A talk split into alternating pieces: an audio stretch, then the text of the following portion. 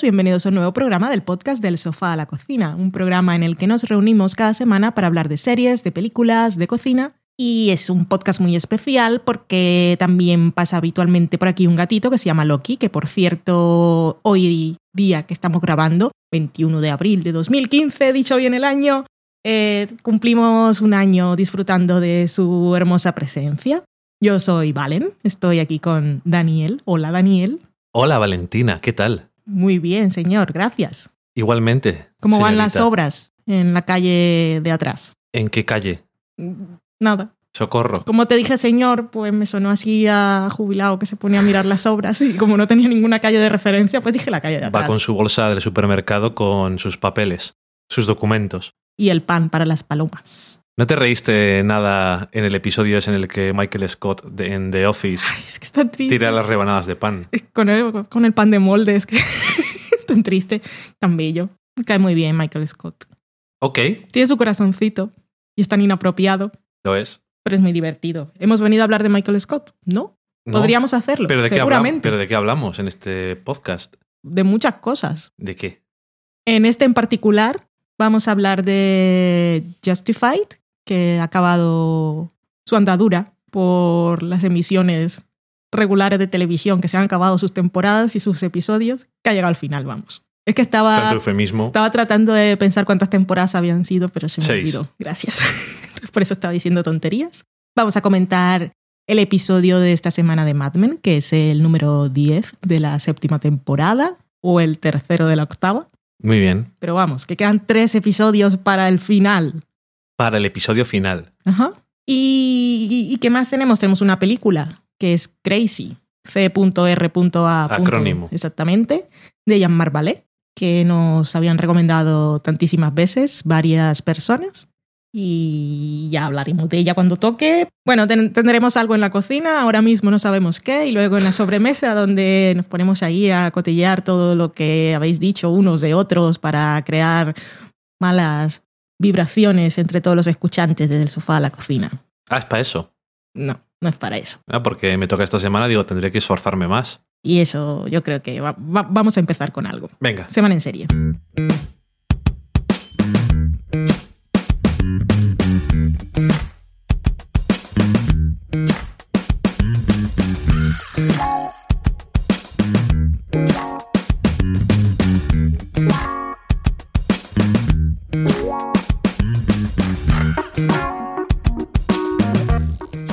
Aprovechamos para comentar si es la primera vez tú, persona que está escuchando este programa, Hola, ¿qué tal? Hola, nuevo escuchante, bienvenido al sofá. Si es la primera vez que nos escuchas, pues te contamos que no solemos extendernos en tramas y detalles, lo que se llama contar spoilers, a menos que sea estrictamente necesario, como por ejemplo Mad Men, porque es lo que hacemos y es lo que nos da la vida. Pero siempre en ese caso avisamos durante la grabación y también siempre viene marcado en los detalles del episodio en cuestión que podéis ver en vuestra pantalla del reproductor del dispositivo móvil o lo que sea que uséis para blog. escuchar. Y el blog, pues que el blog yo creo que nadie lo mira. Sí, hay Pero gente bueno. que lo escucha ya a veces. Lo ponemos ahí por todas partes. Y con eso que quiero decir de Justified, vamos a hablar del final, pero no vamos a contar spoilers. Así que podéis escuchar tranquilamente tanto si la veis como si no. Es un comentario así muy inocente, tranquilo e informal. En el que vamos a decir si nos ha gustado o no. Pues eso, ¿qué? Justified.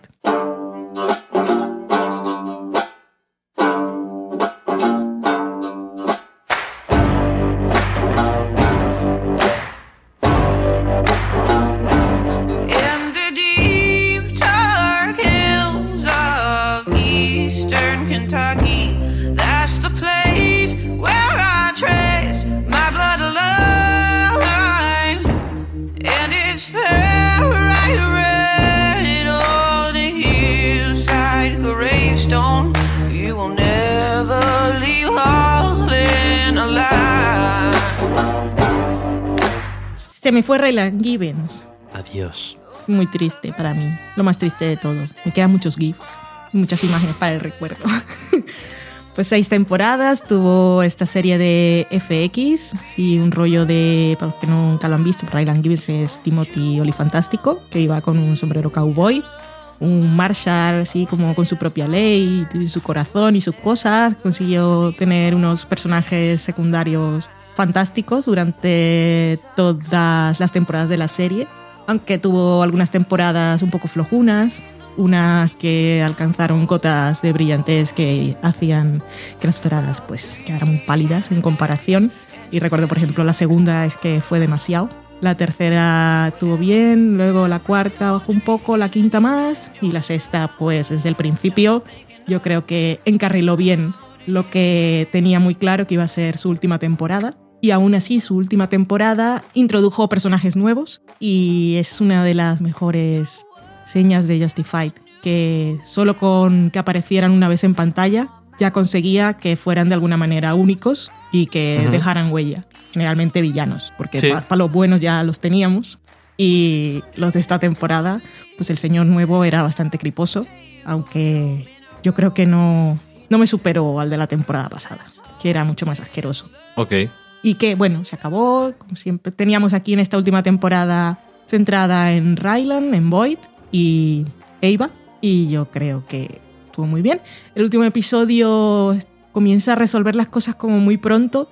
Y yo dije, socorro, qué anticlimático, qué va a pasar, qué más hay. Y cuando se acabó, me quedé más con la idea de José me acabó y se fue Rylan Givens. Pero conforme lo reposé, me gustó bastante más. Y creo que fue un final bastante, de alguna manera, poético y muy para los personajes. Y lo mejor de todo, una conversación telefónica, que no vamos a decir personajes para que nadie sospeche. Ujú. Nadie sospeche, ¿no? Que no haya spoilers si no lo habéis visto. Pero fue muy grande para los dos personajes, por lo que estaban diciendo y lo que. lo mucho que no se estaban creyendo el uno al otro, pero se agradecían de alguna manera que se estuviesen escuchando en ese momento. Bueno, como bien has dicho tú, eh, la temporada estuvo muy bien en general. Yo creo que además, no solamente en comparación con la anterior, que probablemente fue la más flojeras de todas, sino en general y tenía mucho, mucho de, vamos a recordar ciertas cosas principales que tiene la serie en, el comienzo y hacer un poco referencias y tal. Y me gustó mucho, pero el final es que creo que es muy apropiado para los personajes. Creo que, es decir, lo que ocurre en el último episodio y cómo acaba la serie, no tengo objeción ninguna. Es más la ejecución, que me resultó como poco, sobre todo incluso si lo comparas con el resto de la temporada, un poco falta de tensión y de emoción. De emoción en el sentido de, ay, ¿qué va a pasar? No en el sentido de los personajes. Me faltó un poco de eso, un poco más de, de excitación y de, ay, ay. Tuve mucho más de eso el resto de la temporada, incluso, con otros momentos que tuvo. Sí, Y entonces por eso me resultó un poco, no sé cómo decirlo, un poco, un poco decepcionante porque no me tuvo al límite y al borde del asiento, del sofá en este caso, la butaca. pero, O la silla de playa de Don Draper. pero en el resto de cosas no, realmente no le pondría ninguna pega. Me gustaron muchas de las cosas que se hicieron y no sé, me gustó como final para los personajes y para la serie, pero sobre todo la primera parte me pareció un poco apresurada y un poco que le faltó, al- no sé, le faltó un poco de, chispa al tema. Por eso me dejó un poco.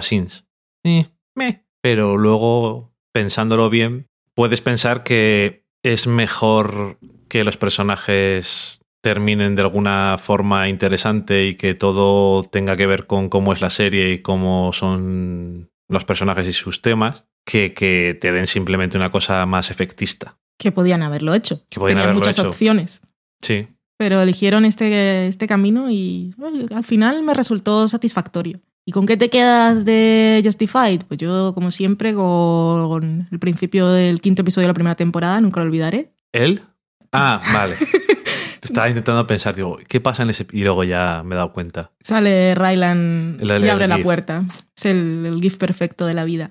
¿Con qué más te quedas? Pues la segunda temporada y el sufrimiento que me causó Loreta y la gran villana que fue Margot Amargor Martindale. ¿Con qué más me quedo? Con la muerte de uno de los malos en la temporada pasada, la muerte graciosa e inesperada. También me gustó a mí el final de la tercera temporada. Estuvo bastante bien. Mm. Me gustó el final de la primera temporada, la segunda temporada en general. La cuarta temporada también tuvo buenos momentos, pero también fue en plan de alguna cosa ahí que pasó en el pasado y alguien que no sabemos quién es, y mucho dinero o algo así. Y de esta temporada me gustó mucho, que ahora no me acuerdo el nombre del personaje. Personaje de Catherine, que lo único que me venía era la madre de la esposa de... La- me venía la madre de la esposa de Jack Donaghy en 30 Rock, la que tiene un rollete. Eso era lo que me venía. Los que habéis visto el 30 Rock, pues igual puede que, Que también conectado salía este año en Togetherness. No sea por falta de trabajo para la actriz. No, estuvo muy bien. Ella estuvo muy bien y los momentos que compartió con Eva también. Fue uno de mis momentos preferidos de la temporada, cuando se van las dos por ahí de paseo. Porque era muy tenso todo, pero también eran dos mujeres que estaban destinadas a ser amigas si sus situaciones no hubiesen sido tan complicadas. Sí, este año además Eva estuvo... La usaron muy bien. Otros años no tiene a lo mejor tanto que hacer. No, este fue su año. Estuvo, estuvo bien. Y me gustó el final para el protagonista. No sé si merece la pena hablar de algunos de los secundarios de los Marshalls que todo el mundo se queja siempre de que no tienen nada que hacer. Pero aún Pero a mí- reconociendo que no. que el protagonista siempre había sido Ryland y Boyd.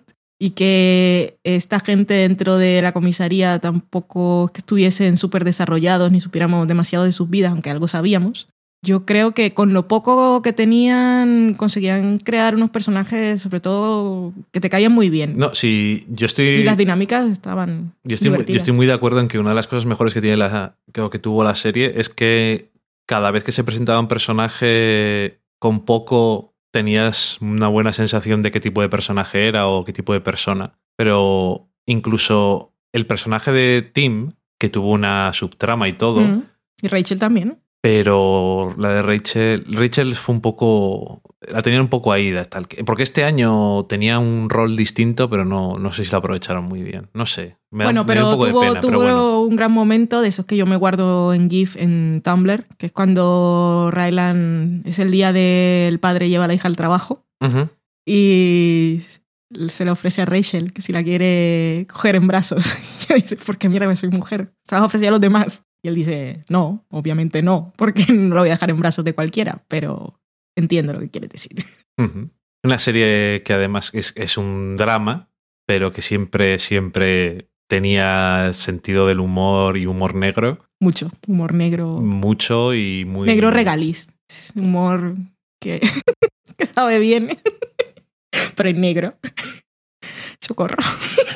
El humor regaliz. La, la, la, la, la, continúa. Sácame Buen título. aquí. Cubierta Que por cierto, que Timothy Olyphant, que se convirtió en productor de la serie, deci- decía, no, medio en broma, medio en serio, que él lo que quería era que hubieran convertido la serie directamente en una comedia. Y Vanessa, compañera Slayer y de Ecos a 10.000 kilómetros, siempre, bueno, siempre no, pero últimamente estaba pidiendo un spin-off comedia romántica entre Boyd y Rayland. Ok, que es una serie que si no la habéis visto, yo os la recomiendo, porque realmente no hay nada así parecido a esto. Y no. está basada en una serie de novelas. En un principio era un poco procedimental y de hecho, en parte, el creador de la serie quería hacerlo así. Quería que fuera como que cada episodio era una especie de mini historia, mini novela parecida a los libros, pero le dijeron en FX, yo creo que esto es mejor un poco más serializado, esto gusta más. Yo creo que fue una buena, una buena decisión. Sí. Y ya se ve tirando al final de la primera temporada cuando deja un poco más ese camino procedimental, pero aún así cuando era procedimental también era un poco diferente porque se centraba mucho en los malos de cada episodio y en ver las cosas mucho desde su punto de vista, Uh -huh. que no es una cosa que suelen hacer, y al final es una cosa que han aplicado mucho a, la, a toda la serie en general. Sí, vi, vino, escuché, creo que fue en Fresher, que estaba, se llama Walton Goggins, creo, el que interpreta a Boyd. Uh -huh. Hizo una, bueno, concedió una entrevista hace un mes o así, y estaba hablando de su papel en Justified, y bueno, los que leéis cosas así sobre las series o escucháis, seguramente conocéis, iba a decir una leyenda, pero que no es, una de esas cosas que dicen que uno de esos personajes que son creados para morir en el primer episodio y que luego se convierten en parte fundamental. Este era el personaje de Boyd, que cuando se rodó el primer episodio de la serie no sabían si, bueno, no sabían no, lo habían dado por muerto.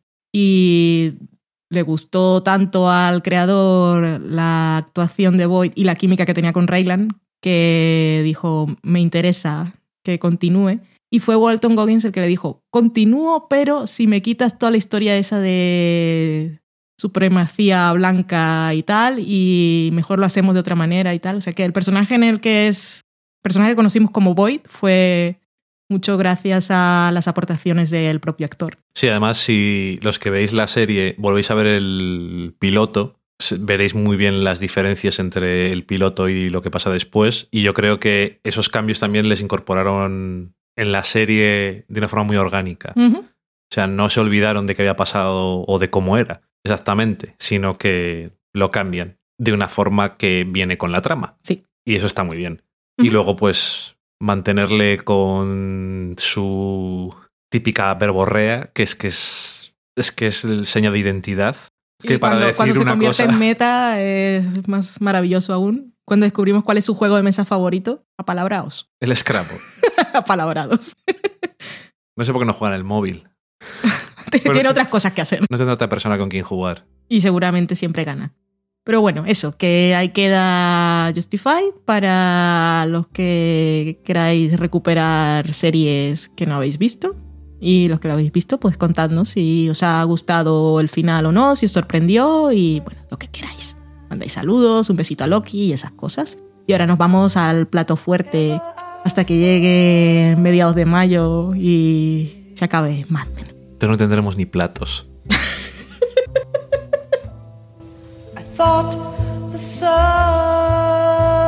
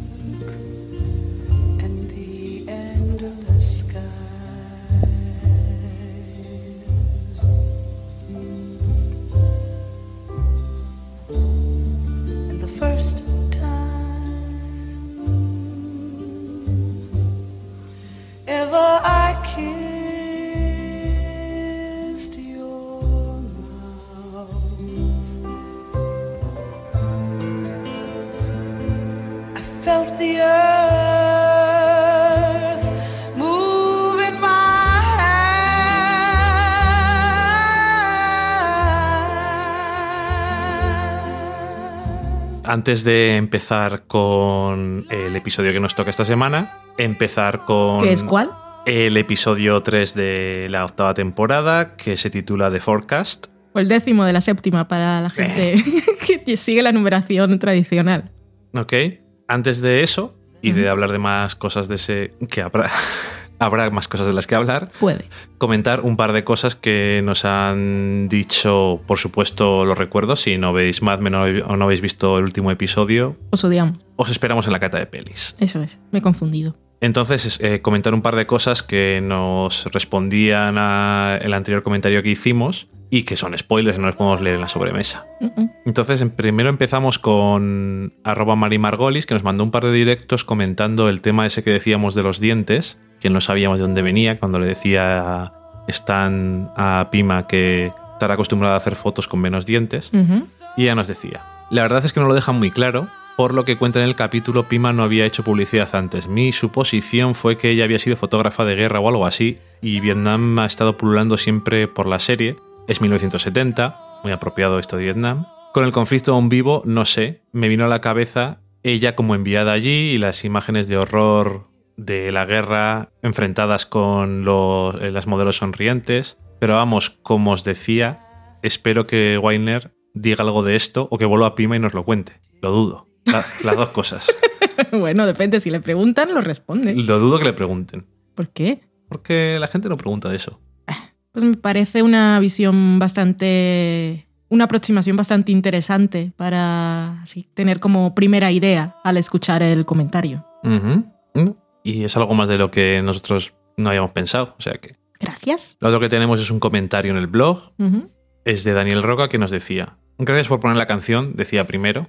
Eso para los que os quedasteis hasta el final del episodio pasado. Y Gracias a decía. En el episodio anterior me quedó pendiente escribiros un comentario sobre lo de Ken, entre comillas. Esto es en referencia al primer episodio de esta temporada. Decía a raíz del capítulo 8. Y de vuestros comentarios se me ocurre que lo que ha hecho Ken diferente, y también el personaje más positivo de la oficina, es que es el único que da cauce a su creatividad en algo sano. En publicidad se habla de creativos, pero tanto Don o Peggy como los de Stan venden al diablo sus dotes creativas. Y esto sería la raíz de su permanente infelicidad y de que esparcen infelicidad a su alrededor. Ken en sus mejores momentos ha sido capaz y con éxito de encauzarla en la creación literaria, lo que le da el colchón para sobrevivir como un ser humano en el ambiente de Mad Men. Precisamente vemos que, sobre todo a raíz de lo de Detroit, ha abandonado escribir y odia su trabajo y a sí cada vez más. En el último episodio tiene la oportunidad final de recuperar lo perdido, pero finalmente es seducido por el lado oscuro. Así que uno de los temas de Mad Men sería la publicidad como el asesinato del arte, la perversión del impulso creativo de una sociedad que lo prostituye, convirtiéndolo en vehículo para vender no importa qué y convirtiendo en infelicidad a todos los que toca. La metáfora de caída o descenso a los infiernos está en la serie por partida múltiple, obviamente desde los títulos de crédito. A propósito, en el último episodio vemos una vez más a un personaje deseoso de prostituir su arte y prostituirse en la publicidad. En fin, por si vale de algo. Y luego también para comentar una cosa de este anterior episodio, New Business decía, por otro lado, del comentario del último episodio se me ocurre que Don utiliza el dinero como una bula para el perdón de los pecados, exactamente como en la iglesia antes de Lutero. Mm, Tenemos más comentarios de estos de Daniel Roca. Que bueno, eso es básicamente lo que decíamos nosotros también. Bueno, lo de Lutero no lo dijimos. No, por supuesto que no. A mí lo que hacía la iglesia antes de Lutero no. no la ¿Y después? Uy, Y después me interesa menos. Dicho esto, pasamos al episodio nuevo. Muchas gracias a los dos por los comentarios. Muchísimas gracias, sí. The Forecast es el tercer episodio de la octava temporada o el décimo de la séptima. Es un episodio que está dirigido por Jennifer Jetzinger, que ha dirigido bastantes episodios buenos, como Favors for Immediate Release, The Suitcase, The Gypsy and the Hobo, The New Girl, My Old Kentucky Home, The Good News, en fin, unos cuantos. Vamos, que no es nueve Mad Men. No, es, ella es como primera actividad eh, supervisora de guion. El guion es de Jonathan Nigla y de alguien respirándole en la nuca creepymente, que es Matthew Weiner. Va a estar como, como co en todos los episodios, creo, y el último será suyo, me imagino. Recordamos de qué se supone que era el episodio según el resumen. Roger le da a Don un proyecto para trabajar, Joan hace un viaje de negocios y Peggy y Pete no son capaces de ponerse de acuerdo. Todo eso Como pasa. siempre dices tú, todo eso ha pasado y volverá a pasar. En este episodio, si en algunos de los anteriores teníamos referencias al pasado y a la vida no vivida, en este tenemos. Nos centramos un poco más en el futuro o lo que queremos hacer en el futuro o lo que quieren hacer los personajes en el futuro o si lo saben, qué ambiciones tienen. Esas cosas que le pasan a Don Draper que tiene que preguntar a la gente para ver exactamente si se le ocurre algo que le valga para él. Podríamos decir que los personajes que tienen historia en este episodio serían Don, sería John y diría que Sally, pero no solamente Sally. Tiene ahí muchos personajes intercalados y tal, pero yo diría que Sally es el personaje fundamental. Y es un... Bueno, el- no sé ni para qué digo esto, pero bueno, el episodio me ha gustado mucho. Está muy bien y además me ha reafirmado que las referencias que hicimos a algunas palabras de Matt Weiner cuando empezamos a hablar de esta temporada fueron unas referencias elegidas muy bien, sin querer, Sí, por supuesto. porque en este episodio de la predicción, pues hablamos más explícitamente sobre eso que comentábamos de que Don Draper es guapo y eso le ha traído algunas ventajas. Es guapo, es carismático y eso tiene unas ciertas ventajas en el mundo y también unas desventajas entre comillas o unas, unos fallos de, de carácter que te puede imprimir si no intentas eh, evitarlo. Tanto Don como Betty en este episodio son como ejemplos de eso y para Sally especialmente. Y quien te lo iba a decir, Don Draper le da un buen consejo al final del episodio y dice, eh, te voy a dar una noticia que probablemente te sorprenda. Eres nuestra hija y vas a parecer a nosotros, mm, en general. Pero en este caso, que eres una chica muy guapa, vienes de dos personas muy atractivas y has heredado esos genes, depende de ti no ser solamente eso. Que es un buen consejo que darle, aunque, bueno, espero que a Sally se le quede dentro. Y, y bueno, por em- no sé por dónde empezar, pero podríamos ¿Has em- empezado por el final? Sí, pero es, es que me llevan las cosas. es lo que tiene Mad Men, que son todas sus resonancias temáticas, pues te llevan de un sitio a otro, dando saltitos. En este episodio eh, empezamos con Don, pero voy a empezar yo hablando de Sally, porque me apetece. Muy bien. Que es el personaje que vemos aquí por primera vez en la temporada y me apetecía ver.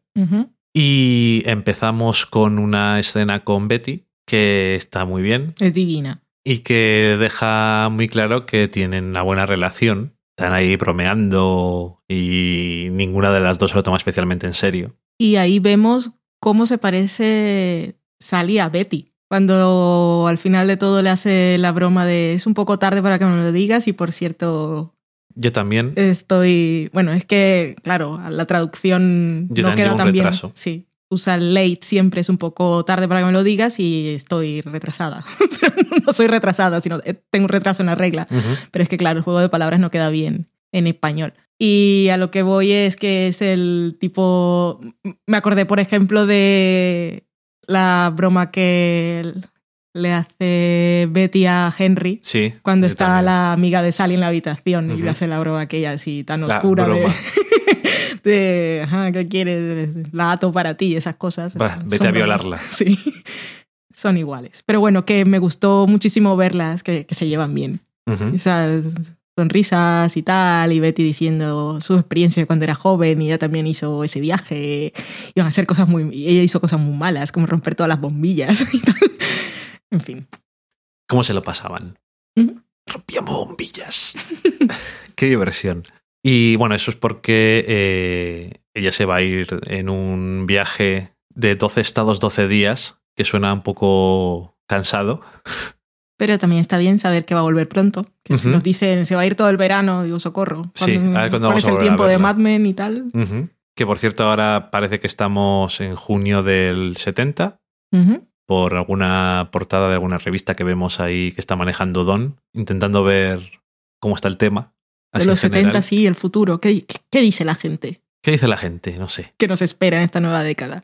Y, y bueno, eh, la historia de, de Sally eh, nos trae de nuevo un personaje que es nuestro gran amigo Creepy Glenn. Y Antes de que continúes, tengo que decir que Creep- Creepy Glenn ha crecido muy bien. Yo lo veo y sé que es el hijo de Matt Weiner y sé que es Creepy Glenn, pero está atractivo a su manera. Le queda muy bien. Lo que pasa es que no sé cómo será cuando se viste de calle en el siglo XXI.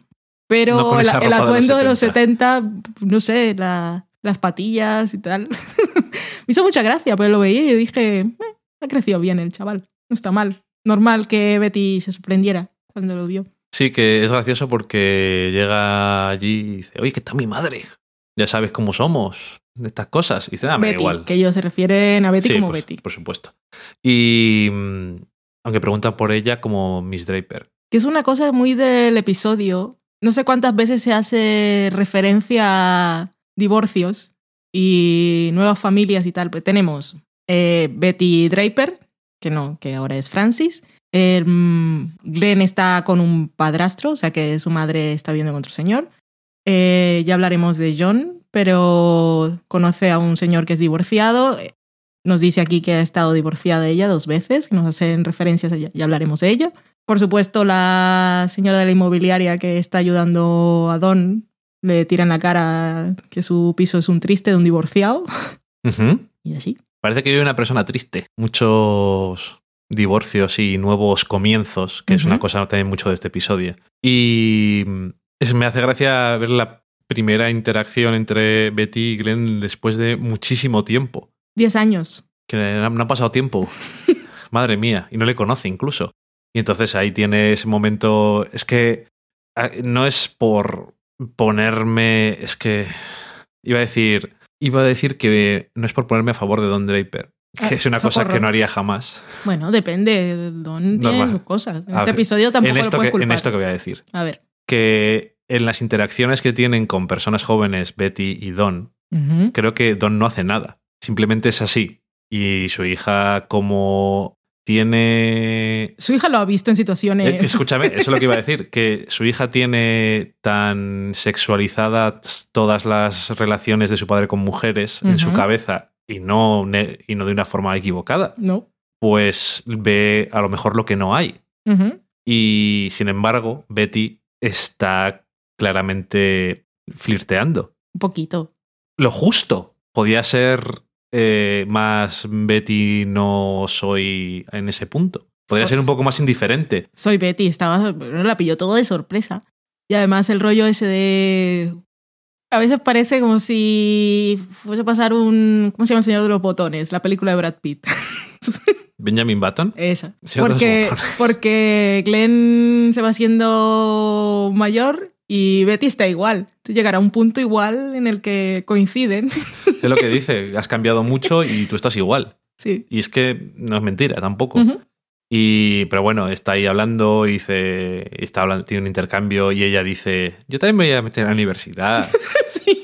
Y la segunda vez que se encuentran, eh, se toca el pelo, así como estoy bien. Pero, pero Ya sé que es mucho de Betty. iba a decir Betty, eh, en este caso es January Jones. Creo que está muy bien, sobre todo en la escena de la cocina, y se lo voy a decir dos, dos puntitos, por si luego vamos a entrar más en detalle, porque creo que pasa por como por muchas fases en la misma escena. Primero, soy Betty y llego y me arreglo un poco el pelo, porque yo soy así, pero es así también, soy, soy la madre de Sally, o sea, soy una señora casada. Pasa como por muchas cosas sutiles durante... Es que esa escena es súper corta, pero pasan tantas cosas cuando Es está que en la cocina. si no hubiera dicho en esa escena, cuando le pregunta a Glenn por qué no, y dice porque estoy casada, Es una de las razones. Porque pero, son la, muchas en pero es realidad. la que dice. Sí. Le podía haber dicho, ¿por qué no? También es un poco como lo, lo mismo que le pasa a Don cuando, está- cuando está con la amiga, que dice "Es que he visto que tu amiga pues es un poco, un poco muy adelantada y no la quería avergonzar. Y creo que Betty en ese momento también la vemos que ha madurado. que es muy triste que lo diga así. Yo a Betty la quiero mucho. Pero que creo que creo que actúa. Estoy muy orgullosa de Betty en esa escena. Porque Sí. tampoco quería hacerle las cosas más difíciles a él. Pero también se nota un poco de tensión extraña. No sé, está muy bien la escena. No, no, sí, que está muy bien. Sí, yo simplemente decía que le veía un poco más, no de intención, sino que era un poco más evidente ella. A lo mejor es simplemente eso, pero bueno, en cualquier caso. Que, bueno, después tenemos la revelación de que dice Glenn que se ha, se ha apuntado a- al ejército. Antes de todo eso, yo quiero aprovechar para destacar la realización y la edición, que no sé de quién es, pero en este episodio hemos tenido dos escenas con muchos personajes interviniendo. Es, está esa de Betty, Glenn, Sally y la amiga de Glenn, que no me acuerdo cómo se llama. Y luego tenemos la otra que es súper cortita, que es cuando van a hacer el... Bueno, cuando Matis mete la pata en directo, porque la primera vez no la vimos, la del fuck, que también hay muchas personas, y a lo que voy es cómo lo hacen solo con las miradas entre los personajes, Ujú. que pillan muy bien los momentos perfectos de cada uno. Sobre todo en esa que es un poco más larga, que es la de la casa de los... Las de Sally Sí. son... la- pero de Sally, también de la amiga, cuando Sí. dice, yo, yo acabo de llegar, y me metáis en vuestras mierdas. Pero este es un, Las reacciones, que son, es un, está muy bien. es un episodio muy bueno para. Lo siento mucho, pero es lo que hay. La actriz que interpreta a Sally, Es fantástica. que está. hace muy bien todas las reacciones y las miradas, las ha hecho siempre, desde que ha tenido un poco más de personaje. Qué joyas. Es que desde, desde pequeñita, es que yo creo que ya cuando vieron lo que tenían, Y cada vez que le tiene. O sea, es que frases como. Yo solamente quiero cenar. Yo, es.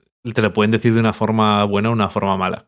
Bueno, eh, Glenn dice que se va al- a Vietnam. Y. Y entonces eh, tiene aparte la, la reacción esa de Betty que es- no es negativa. Y entonces eso lo hace sentir bien. Que obviamente luego en la escena de la cocina descubrimos que no lo ha hecho por ella no. obviamente, pero se- le gusta eso. Y la reacción de Sally que no es tan buena y que tiene, ya que el otro fuck no le hemos oído, le tiene aquí ella. Are you fucking stupid? y en parte vemos que todo lo que, por lo que dice luego Glenn, lo ha hecho un poco, todo lo que dice en esa escena es un poco de, de posing, un poco de postureo porque realmente lo ha hecho para que no le echaran de casa y alguien estuviera orgulloso de él. Bueno, es que él en la primera escena no da ninguna justificación. lo que di- no, Lo dice, justifica sí, lo, sí lo justifica. Dice que todos esos negros sí. que están eh, muriendo y mientras nosotros estamos aquí fumándonos unos porros, me parece inmoral. Pero eso es la defensiva. Sí, pero... Luego se confiesa. Y Sally se enfada mucho, pero claro, luego tiene... Se arrepiente porque se da cuenta de que eso sería el, último intercambio que podrían tener. A lo mejor existe la posibilidad de que es la última vez que hablará con él. Y obviamente no quiere que sea eso. Que ahí tenemos. De este episodio podemos hacer paralelismos de muchos personajes, de varios personajes en diferentes momentos. Pero aquí voy a hacer paralelismo entre Sally y Richard Boloñesa, que no me acuerdo cuál es su apellido, que es el señor que conoce John. Y volviendo al tema ese de la temporada de los errores y la vida que no has vivido y si hubiese hecho tal, también tenemos las personas que saben reconocer sus errores en el momento y pues recapacitan. Y en este caso, pues Sally tiene esa escena que a los dos nos hizo co- cosita cuando llama a la que entendemos es la madre de Glenn y dice, tienes que decírselo, tengo que despedirme de él, lo siento mucho. Y Richard pues también reconoce su error a su manera posteriormente y también, no sé, son personas que reconocen el error en el momento y no, no esperan a que pase el tiempo. Pero sabemos que Richard tiene la oportunidad de rectificar su error. No sabemos si Sally lo tiene ese momento. No sabemos si tiene, porque no tiene el encuentro con Glenn, pero que- en el momento, claro, peor aún si ella ni, ni siquiera No, sí, por, hubiese tenido ese momento de me arrepentido. por supuesto, pero que en las escenas que se ven después de ella o de Glenn no sabemos si han hablado. No, yo espero que, que Glenn vuelva como volvió Dick Whitman, que también se están yendo por las razones equivocadas a la guerra. Sí, uno por huir y otro por También. intentar... Está huyendo de la situación del momento. Que no me den de palos. Sí, pero sí, supongo que sí. Es diferente, pero también es una huida al final. Y. y- bueno, eh, la escena de la cocina. Antes de volver a, a Sally, eh, está. Yo creo que eh, el actor que hace de Glenn, el pobre no. Matthew Weiner Jr. No se, no se llama así, pero bueno. No le da para llegar al nivel de los demás actores. No, pero para eso tiene a January Jones. pero tienes la propia- hay que mantenerle por la continuidad, que además es que viene muy bien porque realmente le hemos visto crecer, igual que a Sally, Mm, pero en, él casi es más exagerado mm. el cambio que hemos visto. Aquí traigo a nuestra amiga Carmenia Moreno, que lo, lo ha bautizado como pecho lobo, porque va con la camisa así, con un botón abierto. Muy de 70. No podía dejar de mirarlo. pecho lobo. Y que el intercambio de, de la cocina es muy. Es muy de Glenn, digamos, dejando de lado a Betty durante un momento. Es como Glenn intentando ser un. o transmitiendo que es un hombre e intentando eh, tomar la iniciativa y es- estar al cargo de la situación hasta que se choca con la realidad de que Betty le rechaza por lo que sea y también termina diciendo la verdad de Mm. por qué está haciendo lo que está haciendo. También miedo, supongo. Sí, también, pero que tengo la sensación de que si hubiera conseguido lo que quería en ese momento, o lo que creía que quería en ese momento, se hubiera envalentonado y nunca hubiera dicho la realidad. Mm, puede ser. También ha pillado a Betty en un momento diferente, Sí, desde luego. porque ella no es la niña triste que decía que tenía la mirada triste porque tenía su ascendencia era noruega y sueca. Nórdica. que- Nórdica, sí, en general. Y No, es que a mí lo que más me gustó de la escena es precisamente que Betty no... Betty podría haber reaccionado, otra Betty podría haber reaccionado, ya, ya no digo que cayendo ante las insinuaciones de, de Glenn, sino de manera más violenta o apartándolo, ¿qué mierdas haces? no, sí, en Y aquí ni Más que tranquila. el- lo que decías tú siquiera se aparta de él. Lo que decías tú antes de la madurez no se ve tanto en que no se líe con él, Mm. sino en cómo ¿Cómo maneja la ¿Cómo situación? no? Porque ya le hemos visto siendo atacada, entre comillas, por los avances de gente más joven, como por ejemplo el compañero este que tenía eh, de hípica. Eso también me dice de alguna forma que el señor Henry ¿La hace más feliz? la hace más feliz, porque Don la tenía abandonada. Totalmente. Y, y si una cosa nos ha quedado clara de Betty, y que es una cosa que debería ser de todas las personas que no son, eh, que no se declaran a sí mismas como asexuales, es que la sexualidad es importante para ella. Sí, Y pues Betty era una mujer bastante infeliz en muchísimos aspectos, pero también en el aspecto sexual que podría ser una cosa que uno esperaría de si tuviese a un marido como Don Draper, pero que va repartiendo cosas pues, fuera de casa. sí, sí, ya se lo se ve eso en la conversación que tiene con él en el campamento de Mm. Bobby, que él deja claro que para él no es algo importante y para ella es Mm. el momento ese de máxima intimidad entre dos personas y es muy importante en una relación. Y nunca olvidaremos el momento lavadora. Por supuesto, ese es el episodio, un episodio muy del placer femenino, porque también es el episodio de Qué el relaxisator o como se llama. sí, tuvo muchos nombres. sí, cierto. Y volviendo a Sally, que es otra de las mujeres de la serie, pues eh, tenemos la, iba a decir la cena, pero digamos el momento antes de la cena con eh, Don que ha, ha llevado a ella y a sus amigas al autobús básicamente, y están cenando antes de irse. Y entonces, eh, Sally también tienes el mismo momento y la misma expresión en la cara que cuando está su madre hablando con Glenn. Porque Sí. es como, es que, y la lo dice luego explícitamente, que no os podéis aguantar. En cuanto alguien os presta atención, Mm.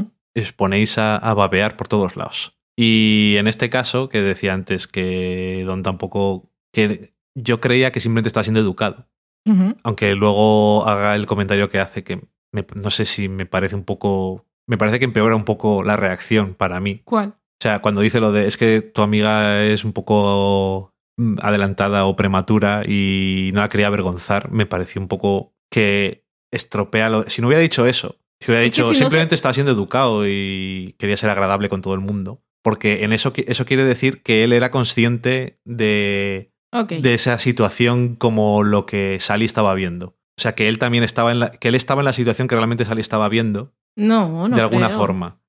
Si quiero eh, lo que me refiero es eso, que haciendo el comentario que hace sobre su amiga, está reconociendo que era una situación así en vez de que si hubiera sido otro hombre, a lo mejor no le hubiera dado ninguna importancia a eso, ni lo hubiera reconocido como es simplemente que es eh, gente agradable o lo que fuera, o hubiera dicho qué tonterías dices o lo que sea. Pero eso sería mentir. Depende. En el caso de Don, porque estamos en el caso de Don sí, pero a lo que me refiero es que si fuera otra persona, pero que al hacer eso, a lo que me refiero es eso que empaña o contamina con el, el don del prerismo.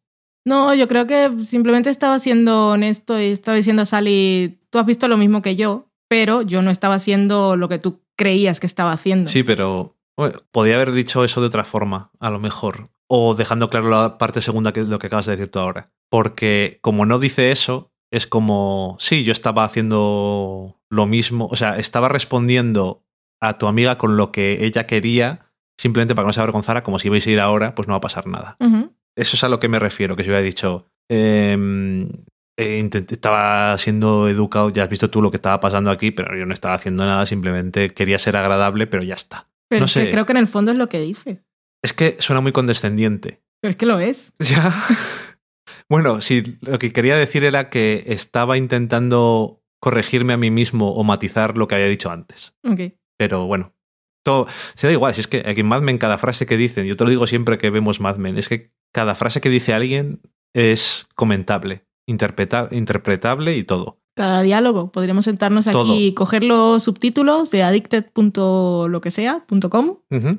Y cada uno comentarlo y hacer referencias al pasado y al futuro, relacionarlo con otros Todo. personajes y Pero es que- buscar el análisis psicoanalítico, Pero es que ya no solamente diálogos, sino simplemente líneas. mm, De- miradas. Y bueno, eso ya, yo decía diálogos, pero bueno, ya, si te pones así de loca, que está muy bien la escena esa de la comida por toda la cara de Sally, que es que la actriz es que la hace, es que La la- voy a usar para todo. la hace tan genial. Y entonces, ¿y dónde vives? Y vivo en aquí, un sitio de la hostia. Y su hija, pero antes era pobre. Que una referencia más a que a él no le importa que lo diga. En el sentido de que ahora es una cosa que sabe todo el mundo. Y hay muchas cosas ahí, pero dice, pero antes era pobre para fastidiarlo, pero como es Don Draper, Sí. la otra dice, y ahora vives en un penthouse. Exactamente. Es maravilloso. O sea, cuando intentas fastidiarle, te sale el tiro por la culata. Y aparte está lo de la amiga de Sally que dice, yo quiero vivir en Nueva York, que es lo mismo que nos ha contado Don, que era lo único que quería en la vida. Y este ve así como, joder, yo soy esto. Tan vacío. Sí, que es que. Pero antes era pobre. Es como lo de. Me ha recordado. Y no tiene nada que ver. Pero cuando Sally llama a urgencias porque su abuela se ha tropezado con el teléfono, Ujú. llegan a casa de Don y dice Bobby: A Sally no le gusta el pescado. sí. Es como. Yo es por decir algo malo. Pero da igual. No les vale para nada. Y entonces empieza, que luego vuelves a Don Draper, pero bueno, aquí lleva con todo, vuelve a- al, al tema del episodio para él, que es, voy a ver qué dice la gente que quiere hacer en el futuro, Ujú. a ver si aprendo algo de la vida. Que hasta Meredith está interesado, pero le cortan. Exactamente, ha llegado hasta ese punto. A ver que me cuenta alguien algo, por favor. Y la frase esa de Sally, yo qué, ¿tú qué quieres? Comer. Por favor, que alguien me traiga la cena. Pero también él le dice, apúntalo, porque Sí, luego, luego cuando igual es no te mayor. Se te olvida, Mm. como me ha pasado a mí. Está muy bien la resolución de la escena, aunque la frase de Don no te interese, o bueno, no te convenza o hubieses preferido que hubiese sido otra cosa. No, no, pero Por- eh, que, que conste que no me refiero a que el guion tenía que ser distinto, sino intentando hablar de.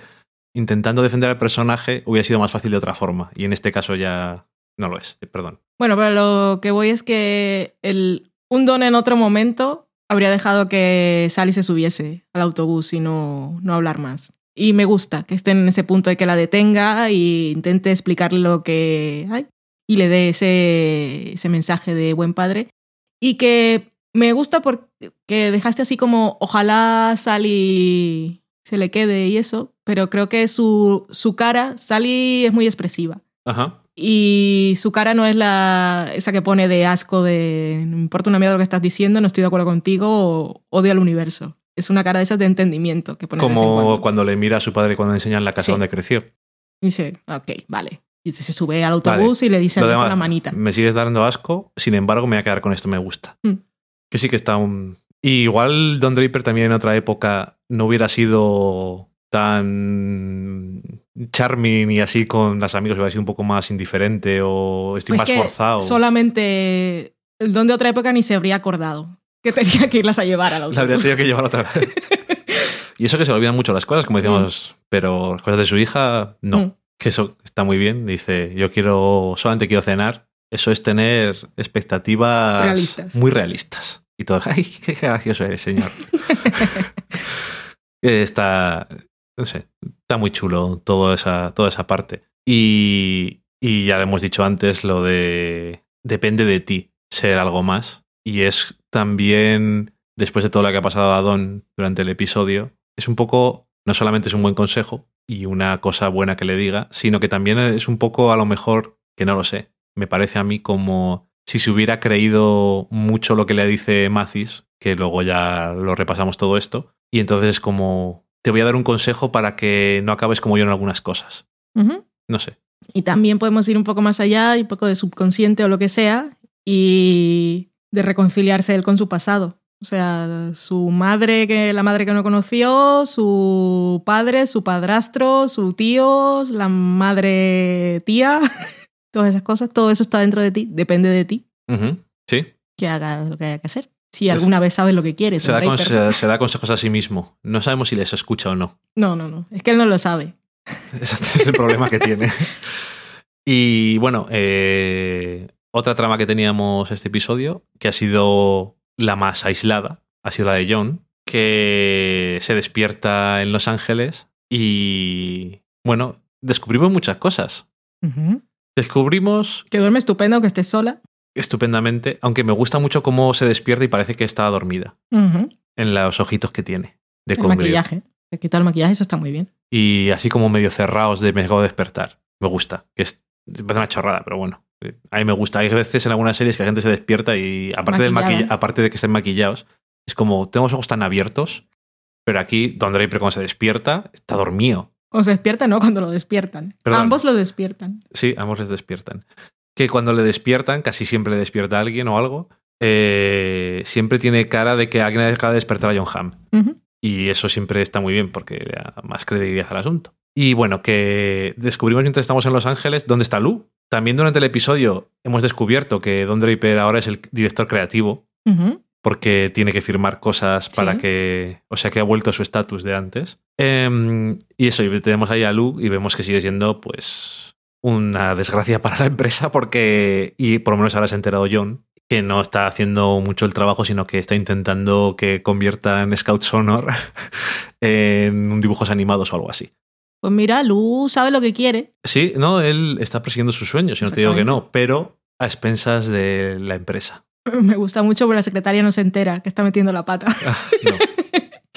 ¿Y esto desde cuándo ocurre? Pues cuan- desde que volvió de, lo, de la mili, yo creo que... en fin. Y bueno, ahí conoce a, a Richard, que está interpretado por Bruce Greenwood, que lleva en cine y televisión más de 30 años, casi 40 años. O sea que le habéis visto en mil sitios. A ti te sonaba de John from Cincinnati. Sí, era el, el padre. También salió en otra serie mítica que es eh, Saint Elsewhere. Y bueno, en mil sitios. Es una de esas caras que dice, señor, me suena de algo. Pues, pues eso, te puede sonar de algo. Y es un. que se presentan por primera vez así con. Hola, soy. Es usted no sé quién. Sí, sí, soy yo. Llevo al oculista, pero me dice una mujer como tú que soy alguien y quiere hablar conmigo. Y yo digo, sí, lo que usted me diga, señora. Y ahí empieza su relación, eso de una forma así un poco. que empieza bien porque es como. A John no, no le importa demasiado. Le, le- le ha caído en gracia desde el principio me cae bien este señor. Como dices tú, es un divorciado. Es, claro, es un millonario divorciado Con pañuelo de seda atado en el cuello. que, eso, te- que tiene mucho dinero y, y la libertad absoluta. Y John, cuando están en la cama del hotel después de la cena, dice, ¿qué crees que me acabo yo? Como se dice en inglés, es, ¿qué crees que me acabo de caer del, del camión? O sea, que no he nacido ayer.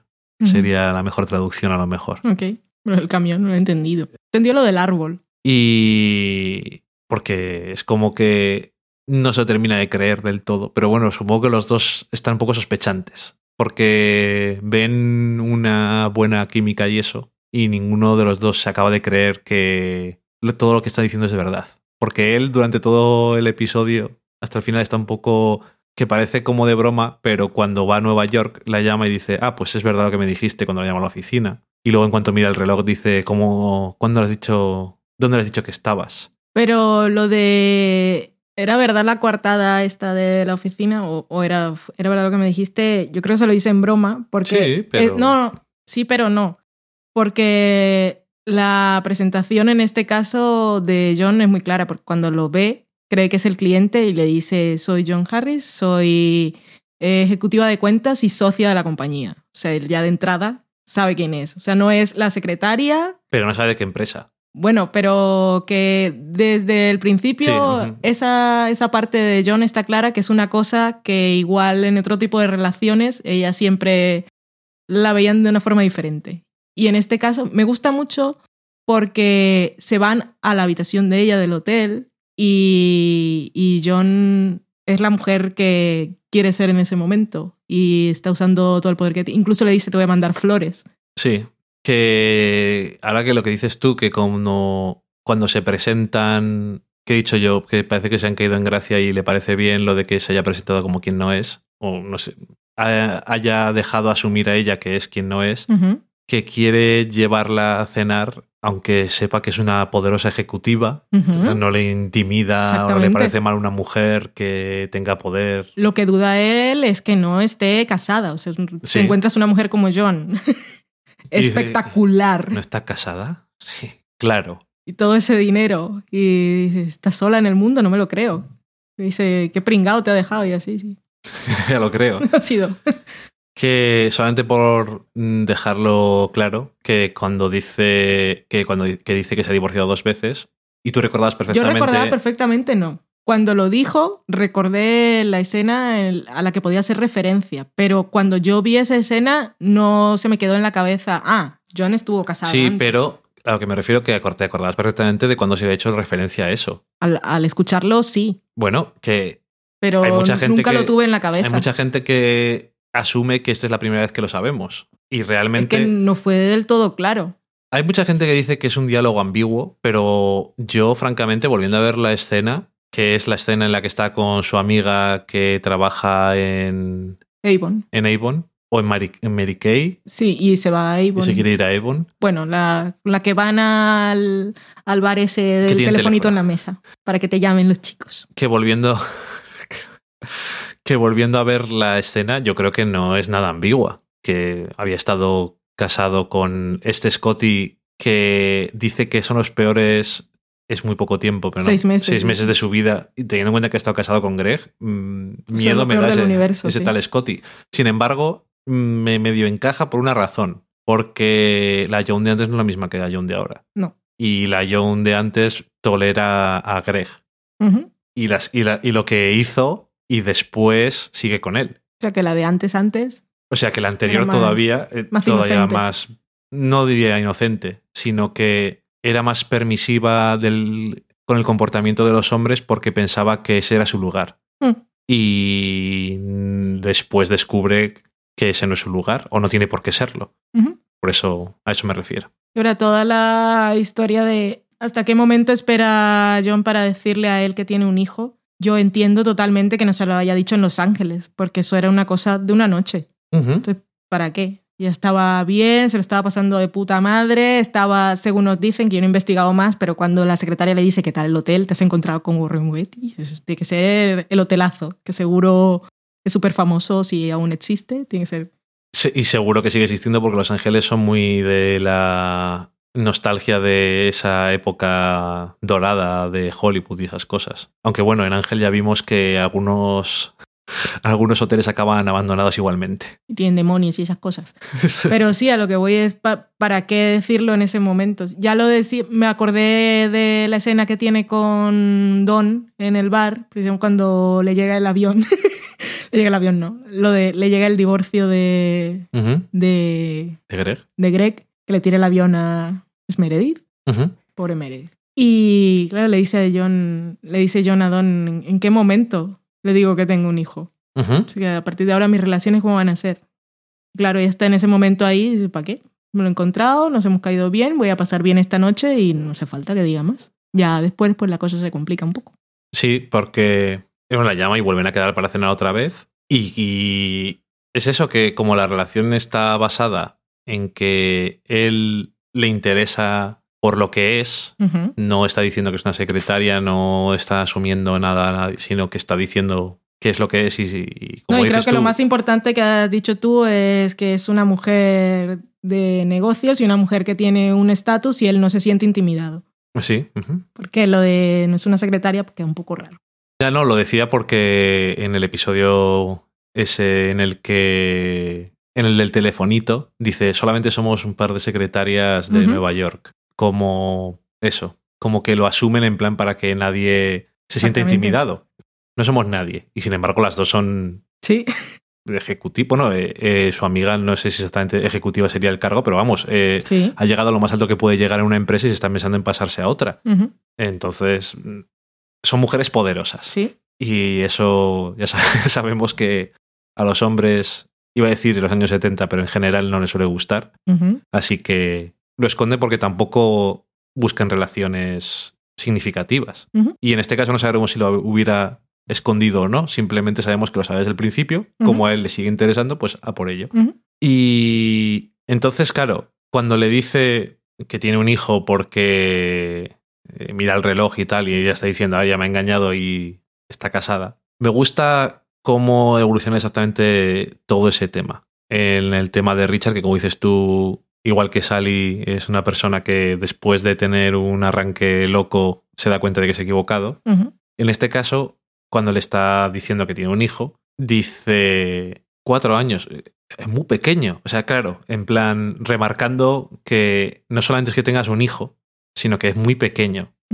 Y eso requiere atención y tiempo. Aún así, no dice que no pasa nada. Y entonces yo creo que es el momento en el que tiene que llamar por teléfono a la canguro y se le complica un poco el tema de hasta qué hora puede llegar o no sé qué, aunque ella le dice no iba a haber quedado de ninguna forma porque es la clase de mujer que soy estupendamente digna, que está estupenda, por cierto, eh, Cristina Hendricks en este episodio. No digo eh, físicamente y sus vestidos, que eso... eh, Que también, Que también, pero eso creo que es redundante. pero especialmente también. Está, está preciosa. Cuando está en el restaurante, le fue muy bien la compra Sí, que hizo el otro día. eh, bueno, está estupenda, pero digo, eh, la actriz que es- en este episodio está súper bien. También tiene muchos matices, está muy bien. Me gusta mucho.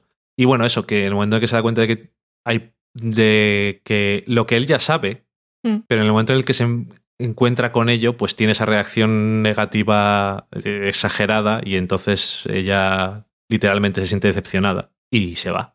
Y él casi en el momento en el que ha cerrado la puerta se ha dado cuenta de que la ha cagado. Sí, que no nos vamos con ella. La cámara no se va con ella, sino que se queda con él y lo vemos. Y no me refiero a que la ha cagado porque mm, ha dicho una cosa así y ha hecho que se vaya, sino porque le interesa a ella. Sí, sí, sí, sí queda, queda claro. También es una cosa del futuro, que hay gente que no tiene ni idea como Don Draper y hay gente como Richard que cree que lo tiene muy claro y de repente se da cuenta que no, que igual el futuro es otra Bueno, cosa. su plan era no tener planes. No tener ninguno y poder hacer lo que quisiera siempre. Dice, poder hacer ¿y qué? ¿Y estar solo en la vida? ¿Y con quién? ¿Y qué? ¿Es todo lo que hay esto? Sí, porque no te puedes ir a las pirámides. Y a ninguna pero parte. a lo mejor te vas a las pirámides tú solo o con cualquier persona que no te. Iba a decir lamentable, ¿no? Cualquier persona Mm. que no te llena de ninguna forma adicional, pues a lo mejor merece la pena. Mm. Y al final él mismo, pues tiene. Supongo que ese proceso mental que dice, igual no nos vamos a las pirámides en ningún sitio, de hecho me voy a comprar una casa en Nueva Sí. York y me venís a ver y ya vamos a ver cómo va el asunto. O sea, le interesa a Joan. Me venís a ver todos. Porque ella comienza. la abuela. He divorciado dos veces y vivo con mi madre. Sí, porque creo que es el momento en el que cuando él se está disculpando y eso, dice, vale, o sea que sí que te intereso. Venga, pues lo suelto todo y A ver. ahora a ver cómo haces. Mm, Vale. Que aprovechamos para decir que hemos leído en sitios que hay gente que ha entendido la escena cuando John le está diciendo, claro, me lo he pensado mejor y tú me has pedido que elija entre mi hijo y tú y te elijo a ti. Sí, Y voy había a, gente que voy a pensaba abandonar que a era mi eso. hijo. Voy a abandonar a mi hijo. Pero, Pero es que no le ven la cara. No, pero da Que igual. está fantástica. Cuando se lo dice es que... Pero es que no. Es que no... es que no entiendo. A lo mejor solamente han leído el diálogo. Pero la Eh, gente de Estados Unidos, no leen los Da diálogos. igual, se han bajado, un, se han bajado el texto y lo han leído y dicen, ah, vale.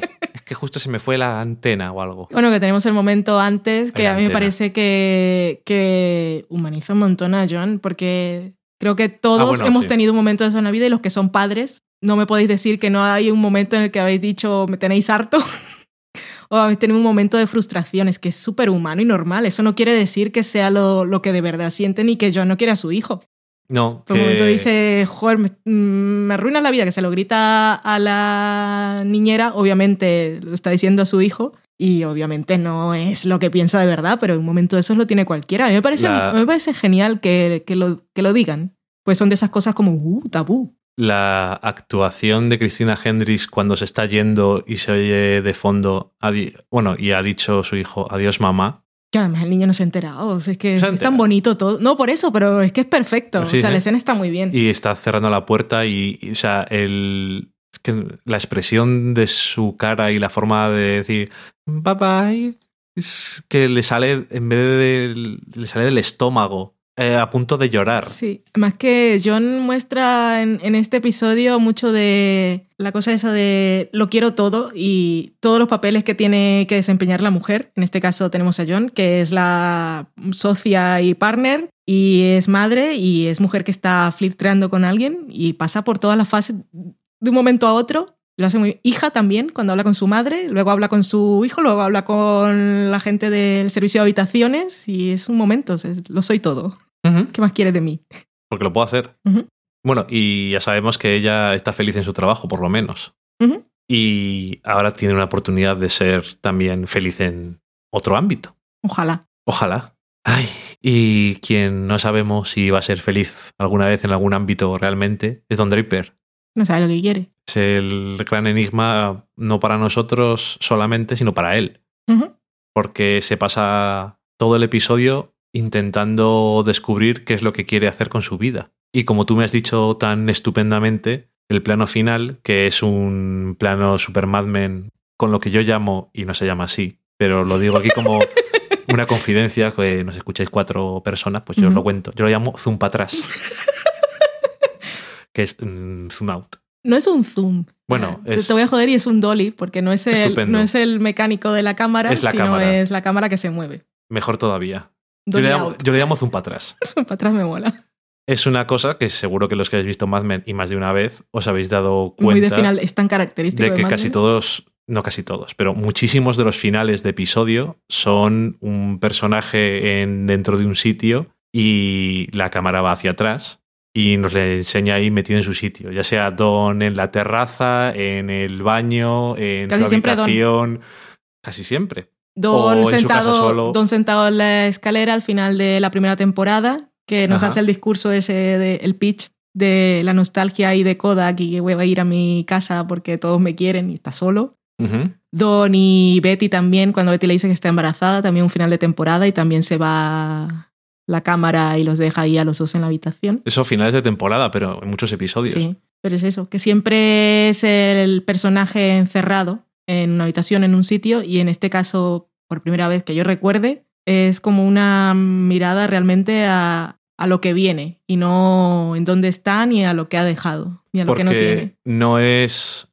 la cámara yendo hacia atrás dejando a un personaje en un sitio. Para empezar, literalmente le está dejando fuera de un sitio. Y es más, como decías tú, que por eso me gusta ver las cosas contigo, porque me dices cosas que yo no tengo ni puñetera idea. Monger.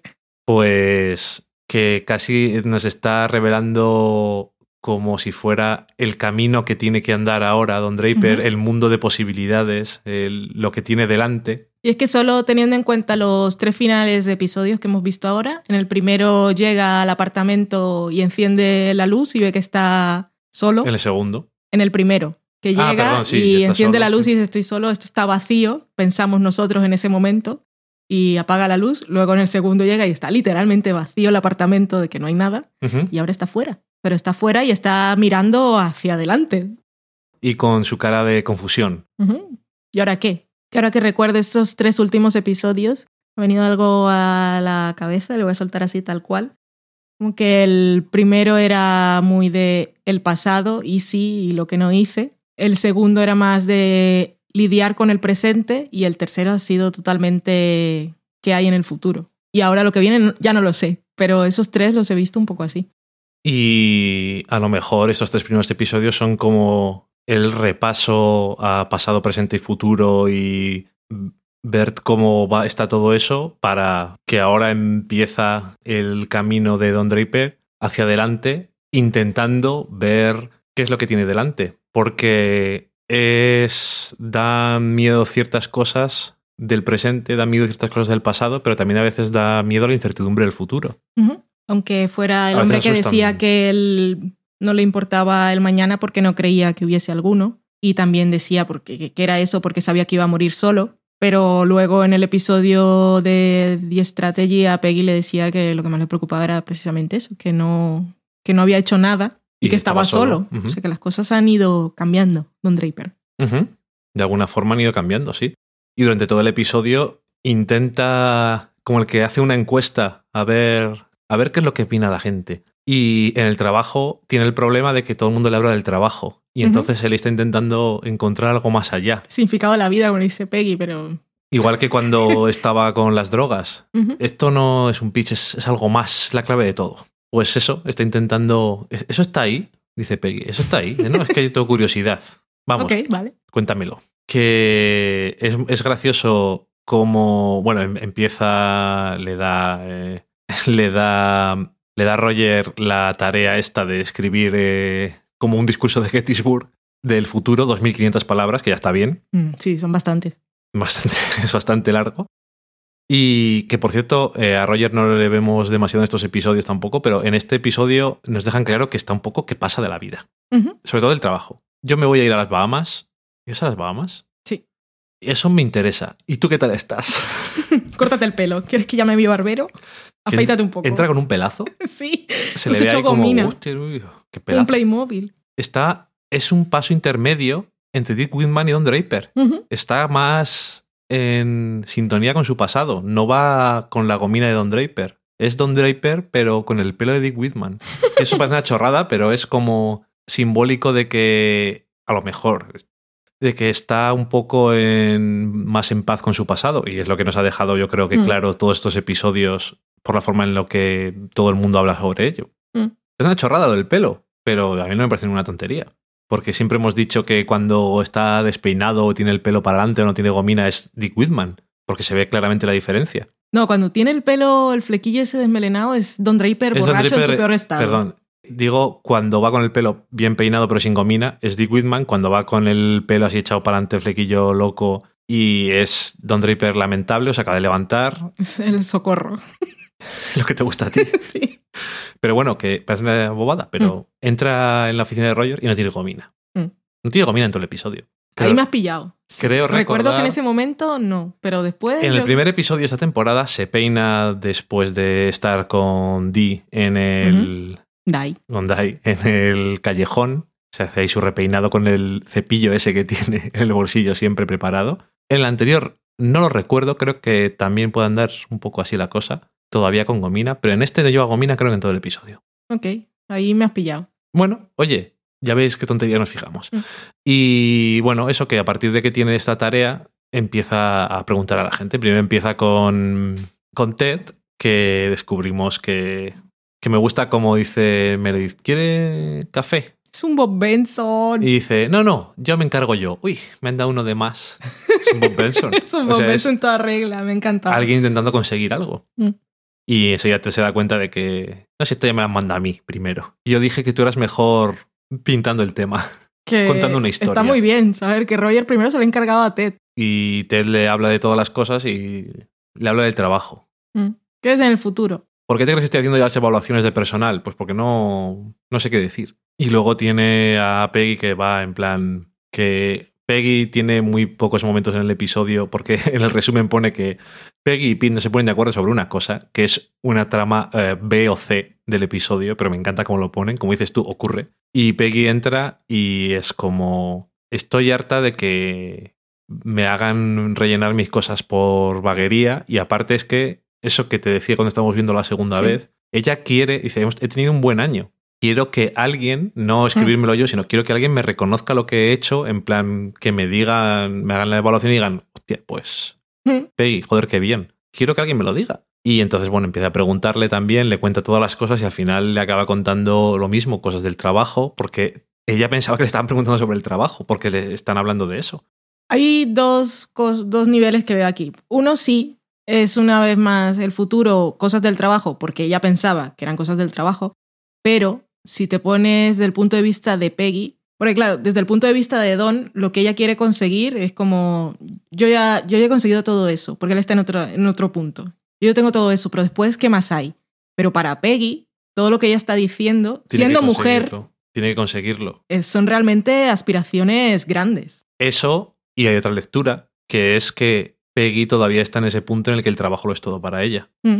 Y realmente ni ha pensado ni le importa demasiado. Y cuando le, le dice es que hay algo más, es lo que, no sé, que es lo que hemos comentado hace dos episodios. Que Peggy está muy metida en el trabajo, tanto que realmente no, no tiene vida y siempre se busca excusas para no tenerla. Y bueno, ya termina. Si quieres, pues escribe tus deseos ahí y ya me cago yo sobre ellos. hombre. Es que, que Don ahí no tiene la culpa en el fondo porque él en realidad quería saber algo más, pero desde el punto de vista de Peggy, ahí se puede ver desde, desde el punto de vista de los dos y los entiendes perfectamente. Sí, sí, sí. Vaya mierda, te estás riendo, te estás riendo de, de mí y de lo que quiero conseguir, que crees que no lo puedo conseguir. Y las mejores reacciones son las de Sally, pero la mejor frase es esa de Peggy, del episodio, sin duda. Y es la verdad, pues, pues vale, pues escribe todos tus sueños y me cago en ellos y ya está. Si pudiera escribir algún sueño y deseo. que no tengo. Y ahí estamos otra vez con la cancioncilla del primer episodio. Esto es todo. ¿Qué pasa ahí? Que alguien me lo diga, por favor. Que alguien me diga qué es lo que hay. Que está muy bien, le interrumpe Mathis entrando en su oficina cuando está haciendo, está grabando en el dictáfono. Creo que es lo que usan, ¿no? Sí. Y dice, eh, estamos bien, creo. Podemos estar mejor. Supongo, No. espero. Espero que podamos estar mejor. Vamos a estar mejor y espero. Tenemos que estar mejor, ¿no? O sea, hay algo mejor que Sí, esto. Sí. Y supongo que estamos bien.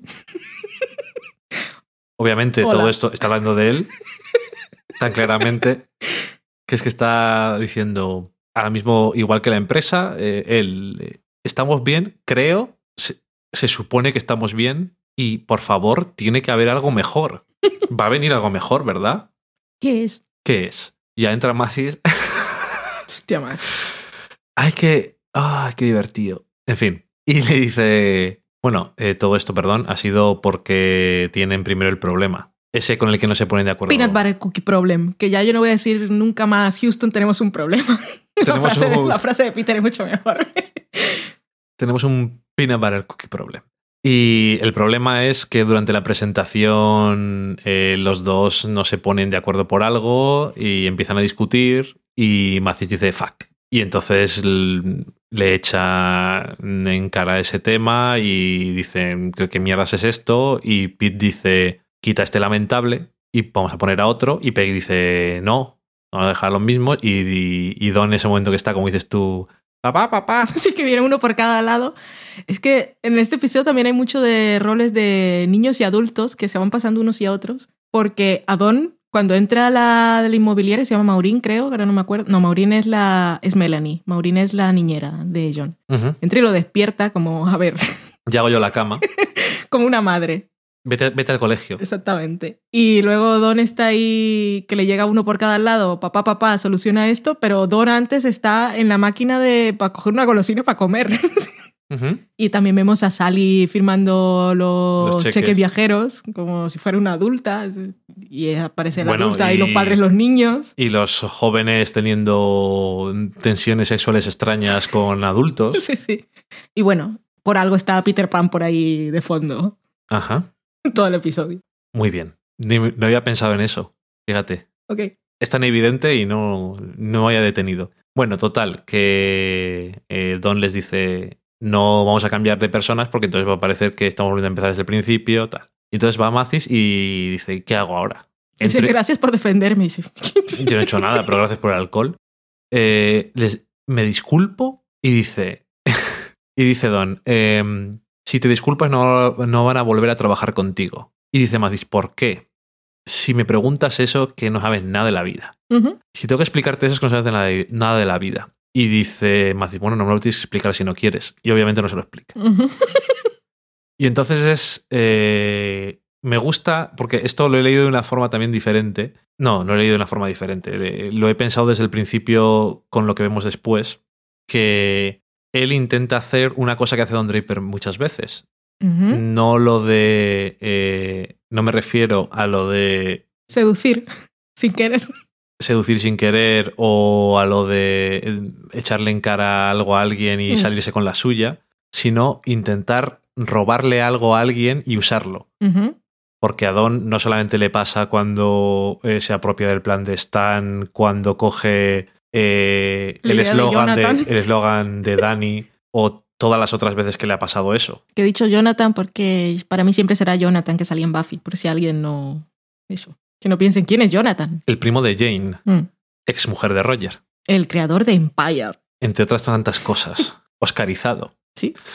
Bueno, eso que es una cosa que hace Don Draper mucho, lo de coger co- y en este y durante todo este episodio intenta hacerlo, pero nadie le da lo que necesita. ¿Por qué no le pregunta a Peter? Es idea del futuro, pobre Peter. Necesitamos algo de Pete, por cierto. Y, y entonces eso, eh, él intenta hacer lo que hace tantas veces Don Draper y se sale con la suya, porque se sale todas las veces con la suya, de coger algo de alguien y apropiárselo. En este me he perdido. ¿Qué? No, que no sé, no sé a dónde vas ni de dónde vienes. El momento exacto que yo, si estás hablando de Matis, no lo he leído así, me interesa. No, sí, que mm, Mathis le pregunta qué tiene que hacer y Don Draper le cuenta la historia de que les mandó a la mierda y que cómo tienen los cojones de llegar allí después de cómo se avergonzaron la anterior vez y se le salió todo bien. Después, cuando vuelve Mathis después de haber fracasado estrepitosamente, le echa en cara que él se sale con la suya porque es guapo, que cuando cuentan la historia de Lucky era porque Lee Garner Jr. eh, ok, vale, vale, vale. eh, pensaba en pajearle y cosas así.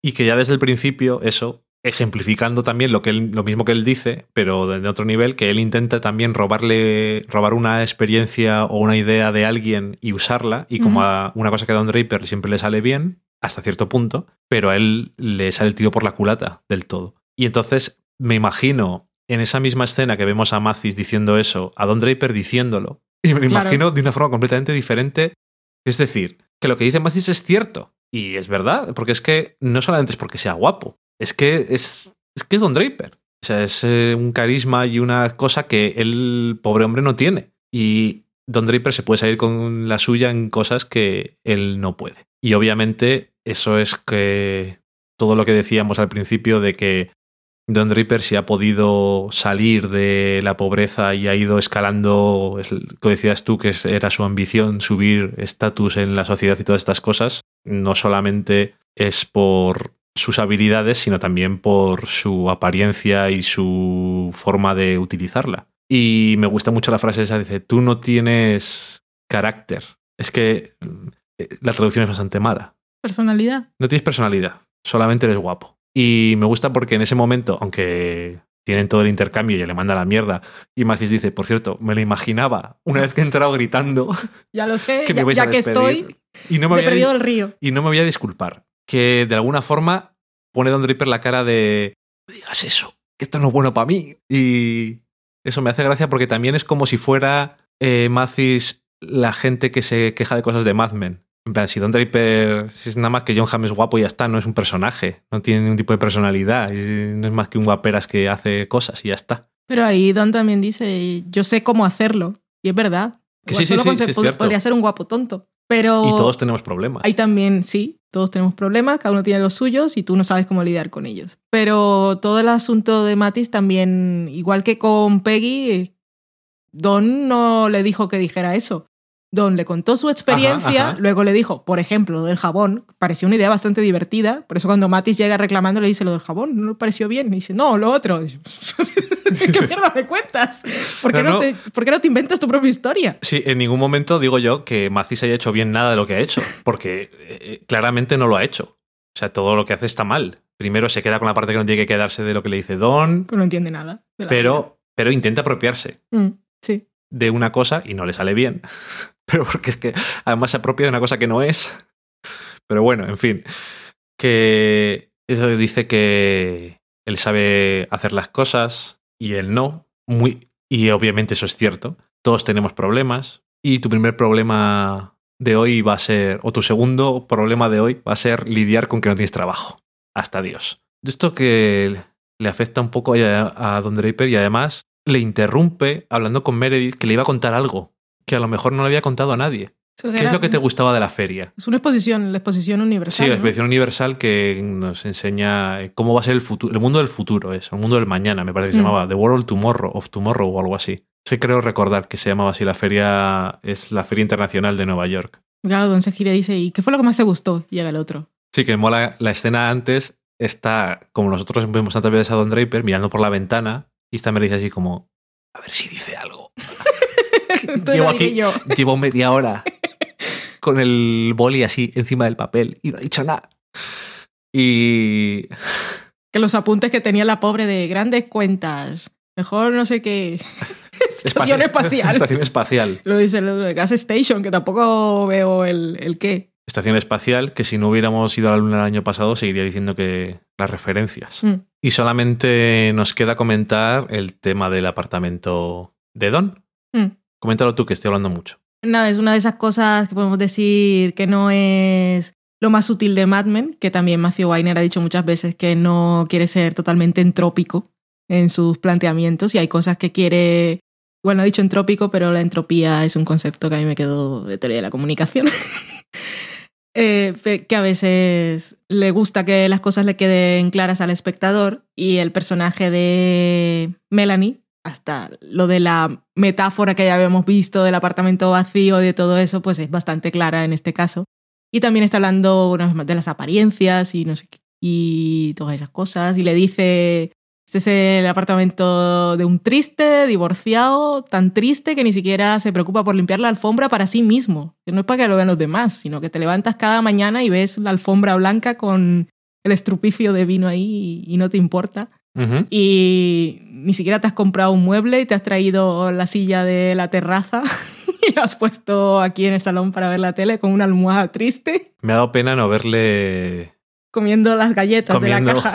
las galletas, las galletas Ritz de la caja en las sillas de camping esas. Tan triste. Bueno, tiene 30 días para irse. Le veremos ya en una casa diferente porque no quiere apurar hasta el final o y porque le ha pegado en la cabeza y todo lo de llegó el futuro que tengo que hacer ahora o intentará apurarlo hasta el último segundo y le echarán con agua caliente. No creo que le echen con agua caliente. También ha ganado dinero, porque cuando dijo 85, me acordé del primer episodio de la sexta, cuando están en la, la cena del fondí de Año Nuevo, que comienza a creo que es Arnold el que pregunta que cuánto, Sí, cuánto había habían valido. pagado y, y yo me acuerdo que dijo 75 y me quedé con ello porque dije qué barato, O sea que va a ganar dinero. ha ganado dinero y todo. ¿Importa? ¿Le importa a André? Pues supongo que no, pero bueno, da igual. Pero eso, que ha llegado, ha llegado a su casa triste y le han dicho que te tienes que ir, chaval.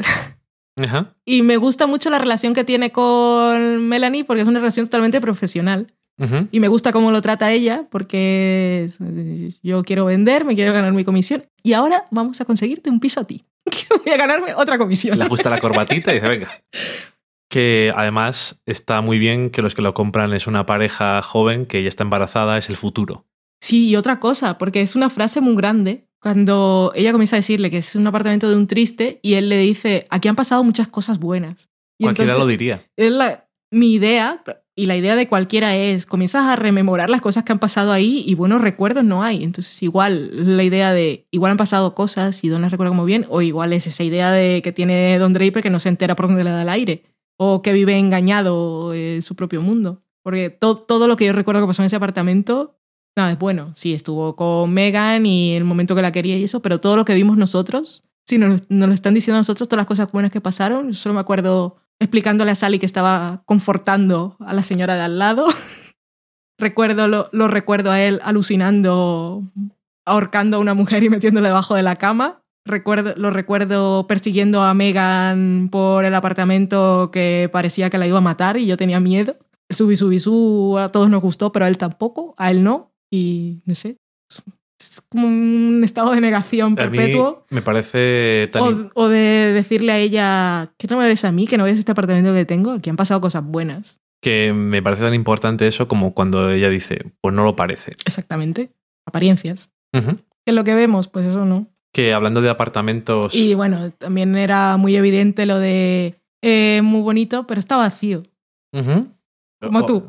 Es muy evidente, pero está bien que lo diga. Y me gusta que se lo diga a ella. Que hablando de apartamentos, ¿por qué John sigue viviendo en el mismo apartamento? Sí, es una cosa curiosa. Mira, está bien ahí. No, no se lo había planteado igual. No Yo creo qué la que- necesidad. Yo creo que sé. porque... Es por eso, porque eh, tiene dinero para irse a otra casa, Mm. pero... No era la Pero- cosa de ahora tengo dinero, ahora tengo que hacer un millón de cosas. Pero ¿para qué? Mm. no le hace sentir bien estar en otra casa y yo siento que lo veía como me cambiaré de casa cuando encuentre a alguien y nos vayamos a otra casa, Mm. como otro paso diferente, pero mientras tanto, esta es mi casa. Mm. No sé. Es que lo preguntaba a alguien en un comentario, pero ¿por qué sigue viviendo ahí? Porque le da la puta gana. Si puede hacer lo que quiera, déjala. En fin, porque no necesita más y tampoco está tanto en casa. Y lo que le hace feliz es comprarse sus cosas bonitas, hacer su trabajo bien. Mm. Ya está. Y ya que seguimos con la idea esa de esto es todo lo que hay, ¿qué, qué más hay? Necesito saberlo. La canción del final, ¿qué te dijo a ti en esta ocasión? Solamente me acuerdo que se llama The First Time Ever I Saw Your Face, la primera vez que vi tu cara, Mm. pero no recuerdo la letra de la canción. Ilumíname, ilumínanos. Final, no, es que, que me pareció una elección curiosa, porque es como una canción de... El título dice eso, una canción de amor romántica, que dice la primera vez que vi tu cara y recuerda todas esas cosas, que ahora que lo estoy diciendo podría verse desde dos puntos de vista, una cosa así de muy romántica o de algo que ha pasado. Pero claro, como en este plano es todo visto hacia el futuro, es que no sé si es la, la primera vez que vi lo que iba a venir. No lo sé. Es que tampoco lo he pensado mucho, pero ahora me acordé porque las canciones finales de Mad Men, menos la del episodio pasado, no le presté mucha atención porque era en francés. Pero yo te mandé un link que decía que era una canción que daba el poder a las mujeres. Mm, cierto. Y en este caso, pues no sé. No lo sé, la canción que si no os acordáis la habréis escuchado antes, porque es la que voy a poner. Vale. Y yo creo que nada más. Vamos a dejarlo por ahora. que Creo que lo hemos dicho casi todo, en principio. Ya nos diréis vosotros, espero, si nos hemos dejado algo en el tintero, si habéis visto alguna cosa diferente o bueno, lo que sea. Cualquier cosa que hayáis sentido. A mí me ha recordado esto, yo he pensado aquello, yo no lo he entendido así, todo lo queremos saber, así que nos lo contáis. Ya sabéis dónde encontrarnos. Sí, y si sois como esa gente que sigue diciendo que esta es la última temporada, ¿por qué hacen estos episodios en los que no pasa nada? Y lo he leído.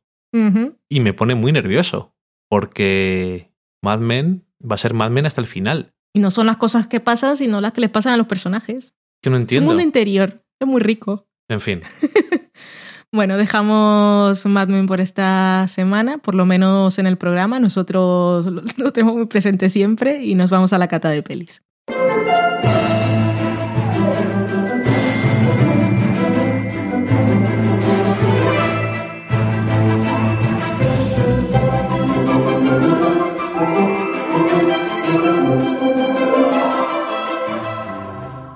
Estamos en la cata de pelis y hace exactamente lo que haya durado nuestra sintonía de introducción a esta sección. Hemos dicho que no teníamos nada más que decir sobre la serie. Yo tengo que decir algo.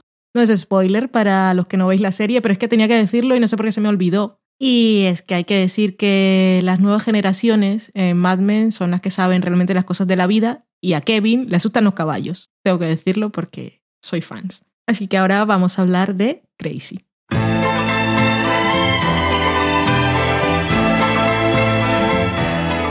Vers les docks où le poids et l'ennui me courbent le dos.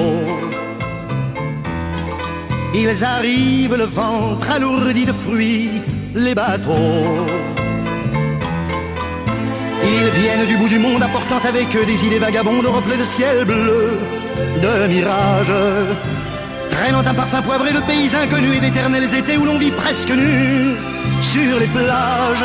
Moi qui n'ai connu toute ma vie que le ciel du Nord. J'aimerais les barbouiller ce gris environ de bord. Crazy es una película de 2005 de Jean-Marc Vallée, coescrita con François Boulet, dirigida por él. Es una película que obtuvo reconocimiento en algunos festivales. Ahora no tenemos aquí a mano los premios que ganó, supongo que en el Festival de Toronto, porque es de Canadá. Pero cuando salió fuera de su territorio llegaba con cierta capa que patina. eso. Yo, así, yo, yo me estaba imaginando una capa de, de vampiro o algo que le daba cierto estatus. No Batman. no, Batman nunca me lo imagino como algo importante gracias a las películas de Nolan. Pues Crazy que nos cuenta, nos cuenta la vida de Zack, que es el cuarto de cinco hermanos en una familia unos padres muy cariñosos, conservadores, eh, que viven bajo el amparo de la religión católica, con sus creencias. Están en los años 60 y conocemos y seguimos la vida de Zack desde que nace. El 25 de diciembre de 1960. Correcto, el mismo día que nace el niño Dios, como lo llaman en Colombia, hasta sus 20 y algo y luego vemos un poquito más allá.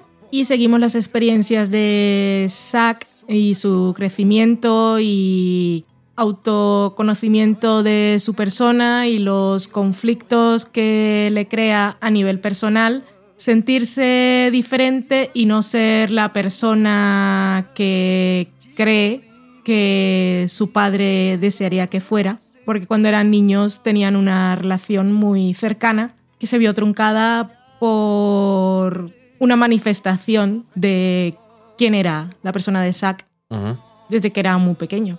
Y es una película que a mí me encantó. Es una película que tiene mucho, le tiene mucho cariño al personaje. Es una película que es muy personal. Ahora entiendo a toda la gente que decía que cuando veían las nuevas películas de Jean Vale les quedaban un poco como que no es él, que no son suyas, que no son sus historias. Porque si algo hemos visto en Crazy, en Café de Flores, que tiene un estilo muy personal y que es un estilo que lo lleva toda la película. Y que pone títulos a las películas por canciones. Que es una persona que obviamente no sé cuál. No sé nada de la vida de Marvale, pero obviamente la música es muy importante para él. En este caso se ve mucho más claro que en Café de Flor, que era un personaje, que el personaje era disc jockey, Ujú. porque en este caso la vida de Zack, la relación con la música es casi una evolución vital con unos temas que han estado escogidos con mucho mimo y mucho detalle. La única cosa que he leído de la producción es que costó 5 millones de dólares y un millón estuvo destinado a conseguir los derechos de las canciones, porque quería que fueran esas y están muy bien escogidas. Y así como curiosidad, escuchamos un par de veces la canción de Louis, que yo no sé si la gente que la vio antes lo recuerda, que no sé, me sentí, me sentí rara cuando la estaba viendo, fue una experiencia. Pero bueno, eso que al final es una historia, es la historia de una persona, en este caso un chico, que tiene un conflicto consigo mismo y que lo más importante para él es su relación, la relación con su padre. Ujú. Y un tema que veo en común con Café de Flor también es la relación con las madres. Ujú. Y eso que me gustó mucho. Es una película que, de verdad, que son más que nada que está hecha con mucho cariño, que aparte está visualmente, el tío hay que reconocer que tiene un estilo muy personal, pero la historia vital de Zack eh, está hecha no solo con amor al personaje, sino con entendimiento. No sé si parte de la experiencia de llamar Valeo de su co-guionista, pero parece que es muy personal Porque no está basada ni en, ni en clichés ni en lo que podemos pensar personas que no hayamos pasado por su situación, sino que claramente está hecha desde un conocimiento previo y con mucha tolerancia y que precisamente llama a esa tolerancia. También es curioso el uso de elementos así como. Mm, iba a decir mágicos, un poco así como eh, para acentuar. Realismo mágico. Sí, es un poco eso, un poco, un poco Márquez, así en el sentido de eso, para acentuar esa sensación para alguien que no haya sentido lo mismo que el protagonista de sentirse diferente, especial y a veces no querer serlo. Y me pero gusta cómo lo sí, usa. es que está lo de la diferencia, pero lo de ser especial, aunque él no lo entienda, también me gusta que esté plasmado en la película. Em, bueno, la película me, me gustó mucho. Bueno, me gustó. Creo que es la película que más me ha gustado de este director, a lo mejor. Que son todas, son todas bastante diferentes, pero bueno. Es la que me pareció eso, que es que es lo que dices tú, es muy personal y se nota en la intensidad de las cosas y en la realidad de ciertas cosas como quizás sobre todo en los padres, porque los padres son dos personas que me gustan mucho porque son padres completamente creíbles Sí. en un contexto de los 60, 70, bueno, en general, pero sobre todo ahí, y que se notan, se notan cuáles son sus, sus carencias, pero lo que nunca les falta es amor por sus hijos. Y tienen un montón de hijos. Madre mía, Cinco. vaya, vaya jauría de bichos. Y, y me gusta cómo está construido toda, toda la familia y cada personaje, pues es como es, le describe muy bien en los cinco prim- primeros minutos de la película y realmente siguen siendo esos personajes de alguna forma durante toda su vida, con ciertas cosas distintas y, y madurez y todas estas cosas, pero ciertas características siguen estando ahí siempre. Y, y me, me convenció mucho mm, tanto eso de la intensidad como que parece personal, como la realidad de los padres, como la, lo que yo siento que es como una gran verdad del protagonista, que eh, se transmite una gran verdad por su parte porque es una persona que le vemos crecer, especie de boyhood de alguna forma, Sí. pero no solamente se trata de los inputs que tiene del exterior, sino lo bien que para mí está plasmado el conflicto que él tiene entre lo que se supone que tiene que ser, lo que es, lo que quiere ser, lo que le obligan las circunstancias a ser, lo que parece que es todo eso dentro de él y todo el conflicto que tiene de su personalidad y de cómo tiene que actuar en su vida. Me parece que está súper bien hecho toda la evolución que Sí. tiene su... Y todos No. los pasos que da y todas las Sí, decisiones pero que toma. tiene momentos de aceptación, de negación, de tiene de todo, casi como si fueran los momentos, los pasos estos clásicos de eh, para lidiar con una una tragedia, ¿no? Mm. Aunque no lo es, pero que va pasando por un montón de etapas distintas, de, de negación, de ira, de rechazo, de negociación, de aceptación, todo eso parece que de alguna forma lo pasa todo.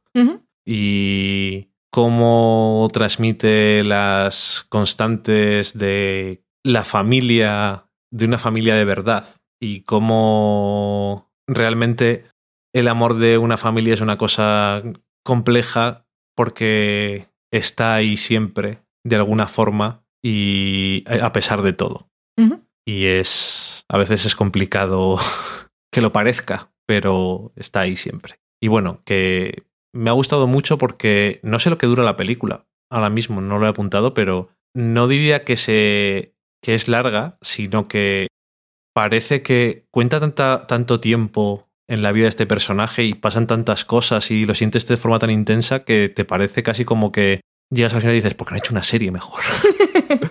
me hubiera gustado. No sé, me, me gustó, me gustó mucho. Y que, como dices tú, que la música es una cosa... Es que aquí también el protagonista en un momento de su vida es DJ, no de la misma forma Sí. que el de Café de Flore, pero también es un pin- pincha disco. En ese caso, los que escuchaba su padre. Sí. Es un moderno. De su época. Hipster antes de serlo. Sí. Y, y no sé, es incluso dentro de la música ves el, el choque entre lo que él escucha y lo que escucha su padre, la canción que canta todos los años, pesado. Y no sé, es que me, me ha encantado cómo está retratado toda, todo lo que pasa por dentro de este personaje, cómo pasa por todo. No sé, me ha, me ha, me ha gustado mucho me ha, y además me ha convencido mucho cómo me ha transmitido credibilidad. Sí, es muy de, de la realidad de esos personajes. No hay ninguna escena efectista ni. Bueno, que tampoco queremos decir nada más, pero no porque seguro que si les resumen en alguna cosa, seguro que te cuentan más que nosotros. Sí. Pero es que, como nos ha pasado en tantas películas, pero yo prefiero no. Sí. Fuimos a verla sin leer ni sinopsis ni ver tráiler. Nada, nada. La vimos. El tráiler, por cierto, Lo vimos en francés. además. no, pero, Lo pero después. por lo que elige. Mm.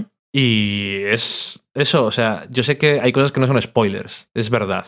Pero como también estoy convencido de que ir a ver una película sin saber nada del argumento, prácticamente, es mucho mejor. Prefiero simplemente decir lo que hemos pensado y, y Sí. animaros a verla, pero. Sí, porque además, conforme vas viendo la película, lo vas viendo todo claro.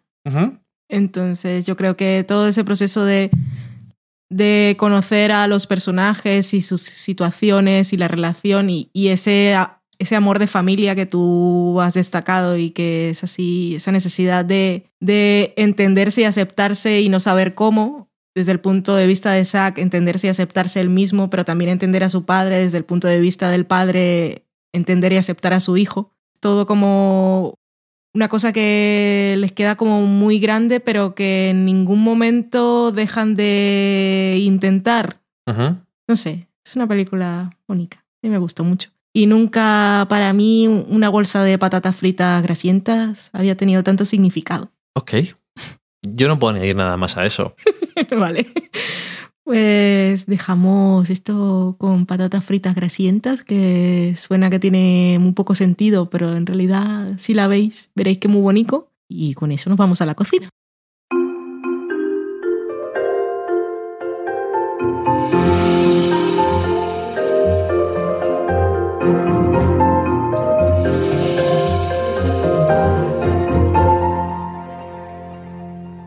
Esta semana en la cocina nos traemos una receta per se, aunque es una receta, pero en este caso es una cosa que llaman un plato para acompañar. Son unos aros de cebolla. Nos hemos acordado de ellos porque esta semana ha salido una vez más David Chase, creador de Los Soprano, explicando el final de Los Soprano, que ya lo había intentado hacer hace unos meses y ahora ha vuelto y lo ha explicado plano por plano. Y nada, que en esa última escena pues vemos a Tony, spoilers, Tony está vivo en el último episodio de Los Soprano, es el protagonista, comiendo unos aros de cebolla y tenemos una receta que son aros de cebolla con otra amiga de, del sofá a la cocina, que es la cerveza Guinness. Tenemos la tarta de chocolate con cerveza Guinness que varios de nuestros escuchantes sofaceros han probado y siempre resulta ser un éxito.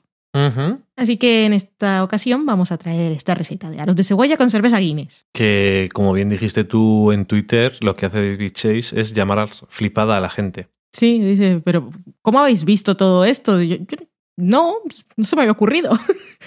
Hijo mío, mantente en la mística, ¿Habéis escuchado la canción?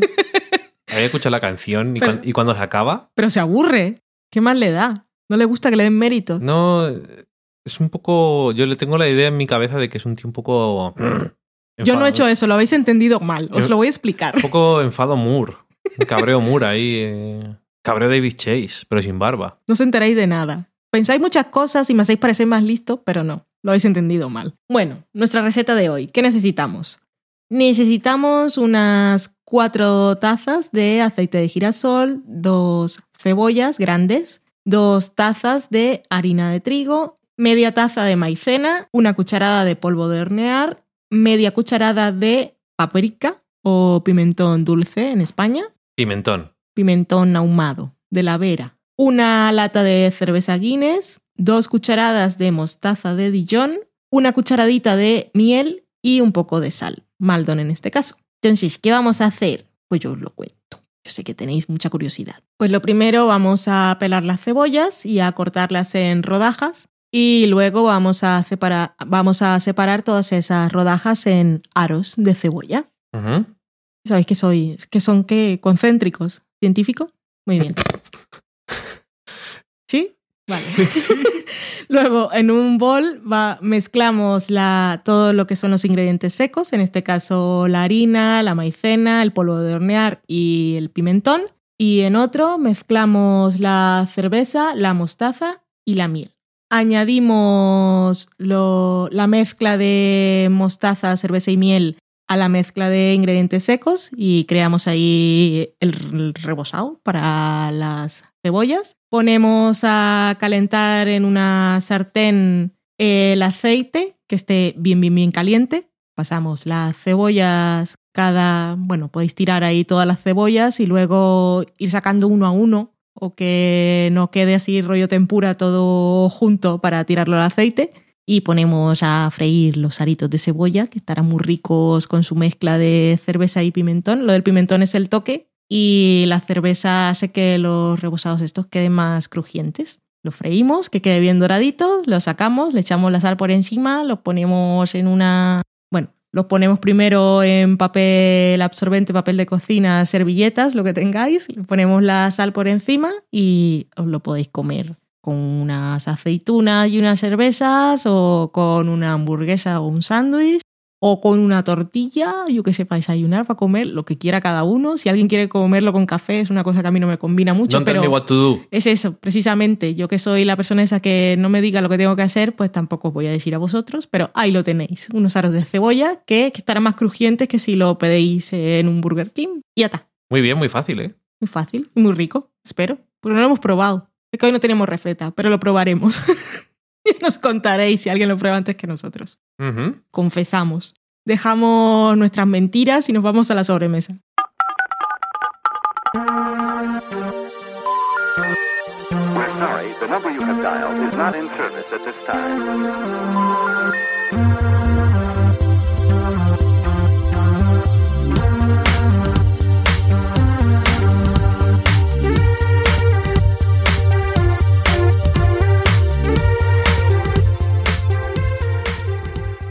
Estamos en la sobremesa y vamos a empezar por donde quiera Daniel, que es el director de hoy, de la sección. Y porque yo estoy contestando en Telegram que Noah me ha dicho que acaba de ver The Strategy de Mad Men. Así que empieza.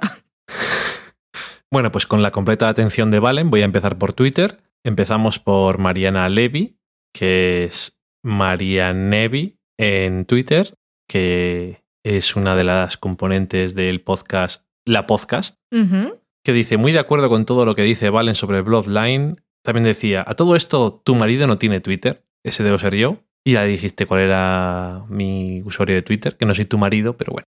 Eres friki pueblo. Según el diccionario de la Real Academia, puedo ser tu marinovio. Sí, tristemente. Bichejo, que es Beach75, decía que la adaptación de Mujercitas de 1949 merece la pena, aunque solo sea por ver el terrible, con mayúsculas, tinte rubio de Elizabeth Taylor. Una geisha, que es Lau Beder, con dos Ds y V, decía muy buena la review del capítulo primero de Mad Men de esta, de esta temporada. ¿Cuánto hay que esperar para la postdata? Que habíamos anunciado que estábamos grabando un trozo nuevo y ya les dijimos que no, es que era parte de ese episodio. Franci, que es Franci barra baja MLG barra baja AND, nos enlazaba un tweet que ponía, dice alguien en Twitter que en Breaking Bad no pasa nada. Y decía él, hay gente pato. Y lo bueno es que si te metes en la conversación decía la gente, sí, es verdad, totalmente cierto. Es lo que siempre pasa. Cuando dices alguna tontería en Twitter, la gente siempre aparece alguno que dice, es verdad, totalmente cierto todo. Hay que decir cosas malas. Daniel Roca nos decía, ¿y si las peleas me dejan básicamente indiferente, también me puede gustar Daredevil? Daredevil. Él decía interesante, pero me imagino que quería decir indiferente. y luego lo confirmaba y efectivamente luego le dijimos que sí, por favor, que la puede ver igual. Adrián CG, que es Adrián CG en Twitter, decía que después de escuchar tantas veces la canción que se oye en el último episodio de, de Justified, decía que encontró el final inesperado. Desde luego lo es. Daniel Roca decía que sabiendo cómo conduce Miguel Vesta, le perturba pensar en que nos escucha al mismo tiempo. Hashtag peligro público. Y Miguel Vesta, que es Miguel Pastor, decía, y voy comentando con ellos. Y decía Daniel Roca, solo te falta grabar audios. Y él decía, o ir poniendo en práctica el curso de GarageBand con el iPad. Todas esas cosas que no recomendamos hacer mientras vas conduciendo. No, no son recomendables. Pero si le ponen una multa, puede ver Buffy, el episodio musical y cantar la canción al señor policía de la Guardia Civil. Policía de la Guardia Civil, no sé si es correcto, pero me da no, igual. no lo es. Lleva uniforme, que seguro que le gusta. Agente de la policía o agente de la Guardia Civil. O gente de la policía. Socorro. Eh, Rubén, que es Surfzone, decía, aclarando lo que decía yo de las patatas a la riojana, digo, esto no hay que cortarlas, no me acuerdo exactamente qué es. Científico algo, de pacotilla. algo científico. Y decía, si se rompen las patatas, se libera más almidón y así se espesa más la salsa. Toda la vida, eso lo sabía hasta yo, pero no te lo quise decir para no ofenderte. Eso, por supuesto, nos lo creemos que lo digas a toro pasado. ¿Qué es toro pasado? ¿Cómo que es a toro pasado? Literalmente, ¿por qué se usa esa expresión? ¿Por qué siempre me preguntas estas cosas a mí como si yo supiera algo? Porque las dices y cuando las dices digo, ok, explícamelo. Pues me imagino que estaría alguien en una corrida de toros y decía, pues una vez que ha pasado, pues pues no me da tanto miedo. Una vez que te has metido detrás de la barrera. Ok, vale. Lo compro simplemente porque los toros me la repampinflan. A mí también. no pero los bueno. toros, pobrecitos toros, porque son muy grandes y ahí me dan miedo también. Pero El- sufren la tradición. necesidad. Sí, Dos mujeres y un vestido, que es... es una película. En este caso es un usuario de Twitter, que es DMYUV, Ujú. las iniciales, decía, para la tarta de queso y chocolate, las Oreo se desmenuzan con la parte blanca también. Y ahora dijimos que sí, todo junto. A lo loco. Además mejor porque así se queda más agarra- agarradito todo. Cristina, que es Ocean Crawls. Que por cierto, al final daba igual porque no tenía todos los ingredientes de la receta, así que quedamos en cliffhanger. No sabemos Sí, qué tal le quedó. A ver qué tal. Cristina, que es Ocean Crawls, decía que Going Clear es una peli de terror. Bien, lo es. lo acepto. Y decía que lo de Elizabeth Moss me ha dejado muerta, no tenía ni idea. Se jodió la vida a todos. Sí. De nada. También decía, viva, os han llegado mis compras en Amazon. El libro de cocina fue un regalo para mi mami. Y Her, Avengers y Eternal Sunshine, sí, me niego a decir el título en español, un autorregalo. Hashtag pelis molonas. Treat yourself. También nos decía que ese día también le acompañábamos al trabajo, pero que esta vez iba rumbo al turno de noche. Viva la variedad. Muy bien. Daniel Roca decía que el guion y la realización del primer capítulo de la nueva temporada de VIP rozan la perfección. Como dijo muy bien Selina Meyer y le pusimos en un GIF, 50 sombras de grandeza. Hemos visto también el segundo, también Mm, está muy bien. Tan fan de esa gente. De Selina, es que me encanta, es un gran personaje. Porque podría ser. Podría ser una vicepresidenta tonta, una presidenta en este caso, pero es que me encanta, porque es muy lista. Se sale. No, se sale con la suya, no. Es que sabe sus cosas. Es más lista que todos. Miguel Pastor, que es Miguel Vesta, decía que acababa de comprar una cosa en el mercado de diseño que nos iba a matar de envidia. Y luego lo puso en Instagram, que era una lámina de Mad Men. Por supuesto, pues no nos gusta. Que tenga cosas bonitas que nosotros no tenemos. Parece muy mal. Eso en general. No él, ¿eh? Todos. Por eso, en general. Sí. Os odiamos a todos. Daniel Roca sugería que si lo que se había comprado era el bigote de Roger de la temporada 8 de Mad Men. Lo venden. Y decía él que ese se lo estaba dejando. De Como gratis. Roger. Espero que no. Tiene que ser blanco. Le faltan unos años para eso, me parece, Se lo todavía. puede pintar. Como el de VIP. Decía también Miguel que, que pasada escuchar el análisis de cada capítulo de Mad Men y esa charla que tenemos tú y yo. Y gracias, decía. Yo gracias a vosotros que nos dais la excusa para poder hablar tan Largo y tranquilamente. tendido. Eso, y además no, no nos desanimáis. No grabamos eh, comentarios de Mad Men y cada vez son más cortos. No. Por desgracia para los que no les interese Mad Men, porque últimamente son mm, la mitad o más. Y lo que nos espera. Uy, Si viene lo que yo sé que viene. Qué grandeza. ¿ah? digo, ¿qué- ¿tú, tú qué No, yo no sabes? sé nada, pero es grandeza.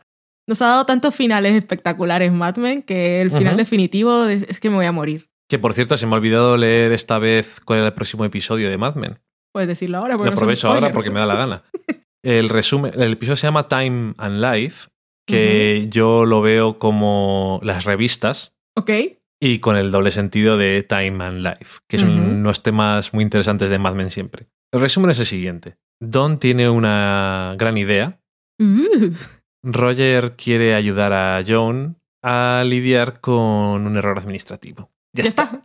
ok. Una basura. Como siempre, y por eso los amamos. Y el Proximin es de los más clásicos que he visto últimamente. Teléfonos. Gente que veis la serie en Zombie, por favor, tenéis que ver los próximos de Mad Men, que son muy grandes. Ujú. Daniel Roca decía en relación a lo que había dicho Miguel que hacíamos un comentario extenso y bueno. En ese orden, supongo. de mayor a menor. Luego Carmen estaba comentando unas cosas del episodio de Mad Men y la pobre pues le decimos, no digas nada, nosotros no lo hemos visto todavía. Claro que se ha emocionado ella por varias razones. Una, porque no había podido verlos antes y pensaba que no iba a poder verlos cuando, hasta que volviera a España. Y dos, pues los estaba viendo con anuncios y estaba pensando en nosotros. Os perdéis los anuncios que son metas, que son de alcohólicos anónimos y cosas. Y tres, pues nada, que los estaba comentando simplemente. Y que, Que no hizo spoilers, pero que todos nos asustamos por la mañana. que, sí, por ejemplo, decía Daniel Roca, después del cuarto conato de spoiler de Mad Men en mi timeline, salgo de Twitter, antes de que ocurra lo irreparable. Que no es que estuvieras diciendo spoilers, pero es que a nosotros, y Valen creo que no nos leyó, No, me, me advertiste. pero decías que salía un personaje y es que no nos gusta saber quién va a salir ni nada. Por eso son los próximos de Mad Men. Nos gusta solamente saber lo que nos dice la serie en el resumen del próximo episodio y en el próximo, o sea, nada. Va a salir Don. Oh, oh, es- Noah, que es Noah barra baja, Ainhoa Targaryen, perdón, ¿De dónde? de Cosas de Lynn, pero también compañera tuya en The TV Slayers. Decía, ya puedo buscar y escuchar enteros y con calma los programas nuestros que quería, que está en plena séptima temporada de Mad Men. Que se ha hecho el super mega maratón porque se había quedado en. Me estaba preguntando, no sabía si había visto el final de la tercera o de la cuarta y empezó a ver la cuarta temporada, yo creo que hace un mes. Y ahora que está en directo, ya estaba viendo el primero de esta nueva tanda de episodios. Se ha puesto al día. Exactamente. Carmen decía, ay, es que no me he dado cuenta de que con el cambio horario a veces se me olvida que estabais durmiendo. Es lo que tenemos. Llegamos aquí más tarde las cosas, irónicamente porque llegamos antes a los días. Oye, que yo llevo un montón de años viviendo en España y mi madre cada vez que me llama y le digo que acabo de comer o que voy a cenar y dice, ¡oh, no me entero! Sí, Como la madre de John. el otro día nos llamó y dijo, ah, vale, si es que no sabía qué hora era. Que nos asustó, por cierto, la pobre nos llamó y para nosotros era de noche y como nunca llamáis ahora, pues yo me asusté. Esas cosas que siempre piensas que cuando te llaman fuera de hora son por malas noticias. Ujú. Jesús Herrera, que es Jesús73, decía, sois unos cansinos mandando callar, que no ha dicho nada, cansinos. Pesados, os odio. Miguel decía que le gustaba mucho el final del anterior programa, con Daniel Roca y su hijo cantando una canción. Todos a escuchar. Daniel Roca le daba las gracias. También decía Sally, spin-off, ya. Yo la amo, yo no puedo decir nada más. Y June Dondecillo decía que muy grande a Daniel Roca, que gracias a ti y a tu hijo por la canción, y que le vino bien para quitarnos el disgusto por la ciencióloga Moss. todos estamos disgustados todos. Siento haberos arruinado la vida para siempre. Oh, problemas. Y para terminar, Carmen Moreno decía, Peggy está más guapa y espectacular que nunca, ¿no? Vaya luminosidad que desprende su cara, está preciosa. Está muy bien, se le ven los ojos súper azules. Y creo que también es, son los colores de la ropa que le están poniendo. Y mientras tanto los demás diciendo, ¡ay, Elizabeth Moss, que es ciencióloga! ¡Ay, socorro! y con eso terminó Twitter y tengo un comentario en Evox. Un comentario de LBZ que decía, ¡qué grandes sois! Empezamos bien, me gusta. Yo soy pequeñita. Esto es una cosa simbólica, Ok. grande en espíritu y personalidad. Como el apartamento vacío de Don Draper. Vacío. Como Loki. Grande. Loki es pequeño, pero es grande. Loki no se compara con los humanos. No, porque no podemos compararnos con él y su grandeza. Decía, yo os escucho planchando porque lo odio, planchar, no a nosotros. Gracias por la aclaración. Y a cuenta, os escucho planchando porque os Os odio. odio. Y a cuenta del comentario del caballo mensajero criposo, que dice que se acuñó ya ese término, entiende que tú, que nunca viste Young Riders, No sé lo que es. que aquí se llamó Jóvenes Jinetes, ya te puedes imaginar que hay muchos caballos. no sé lo que es y no quiero saberlo. Ah, y que si no lo habíamos dicho ya, Trini Alvarado, que es una de las protagonistas de Mujercitas, La que nadie conoce. que tú dijiste, esta es la que no conoce nadie, es hija de un cantador sevillano y de ahí el nombre. y por cierto, que ella para mí siempre, on my mind, en mi mente, la conoce por Agárrame esos fantasmas, que no recuerdo cómo se llama la versión original. No sé qué, no sé qué es nada lo que dice. Referencias muy españolas. Jo, mira que llevo años viviendo aquí y siempre me sentiré outsider.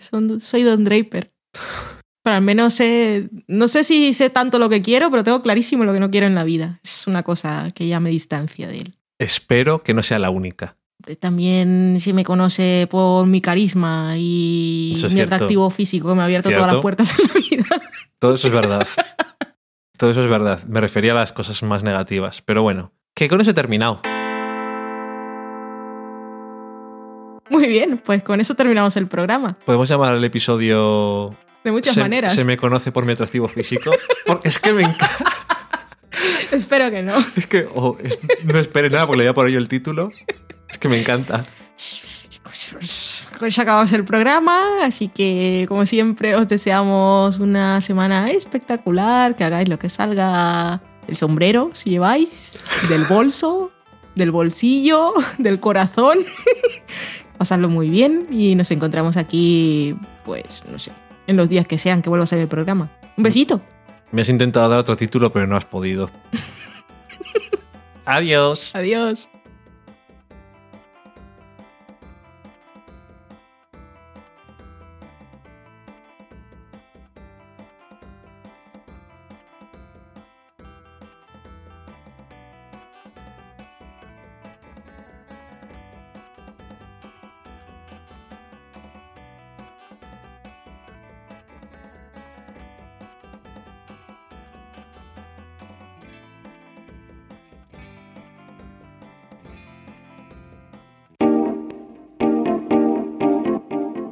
Acabáis de saborear un programa del podcast Del sofá a la cocina.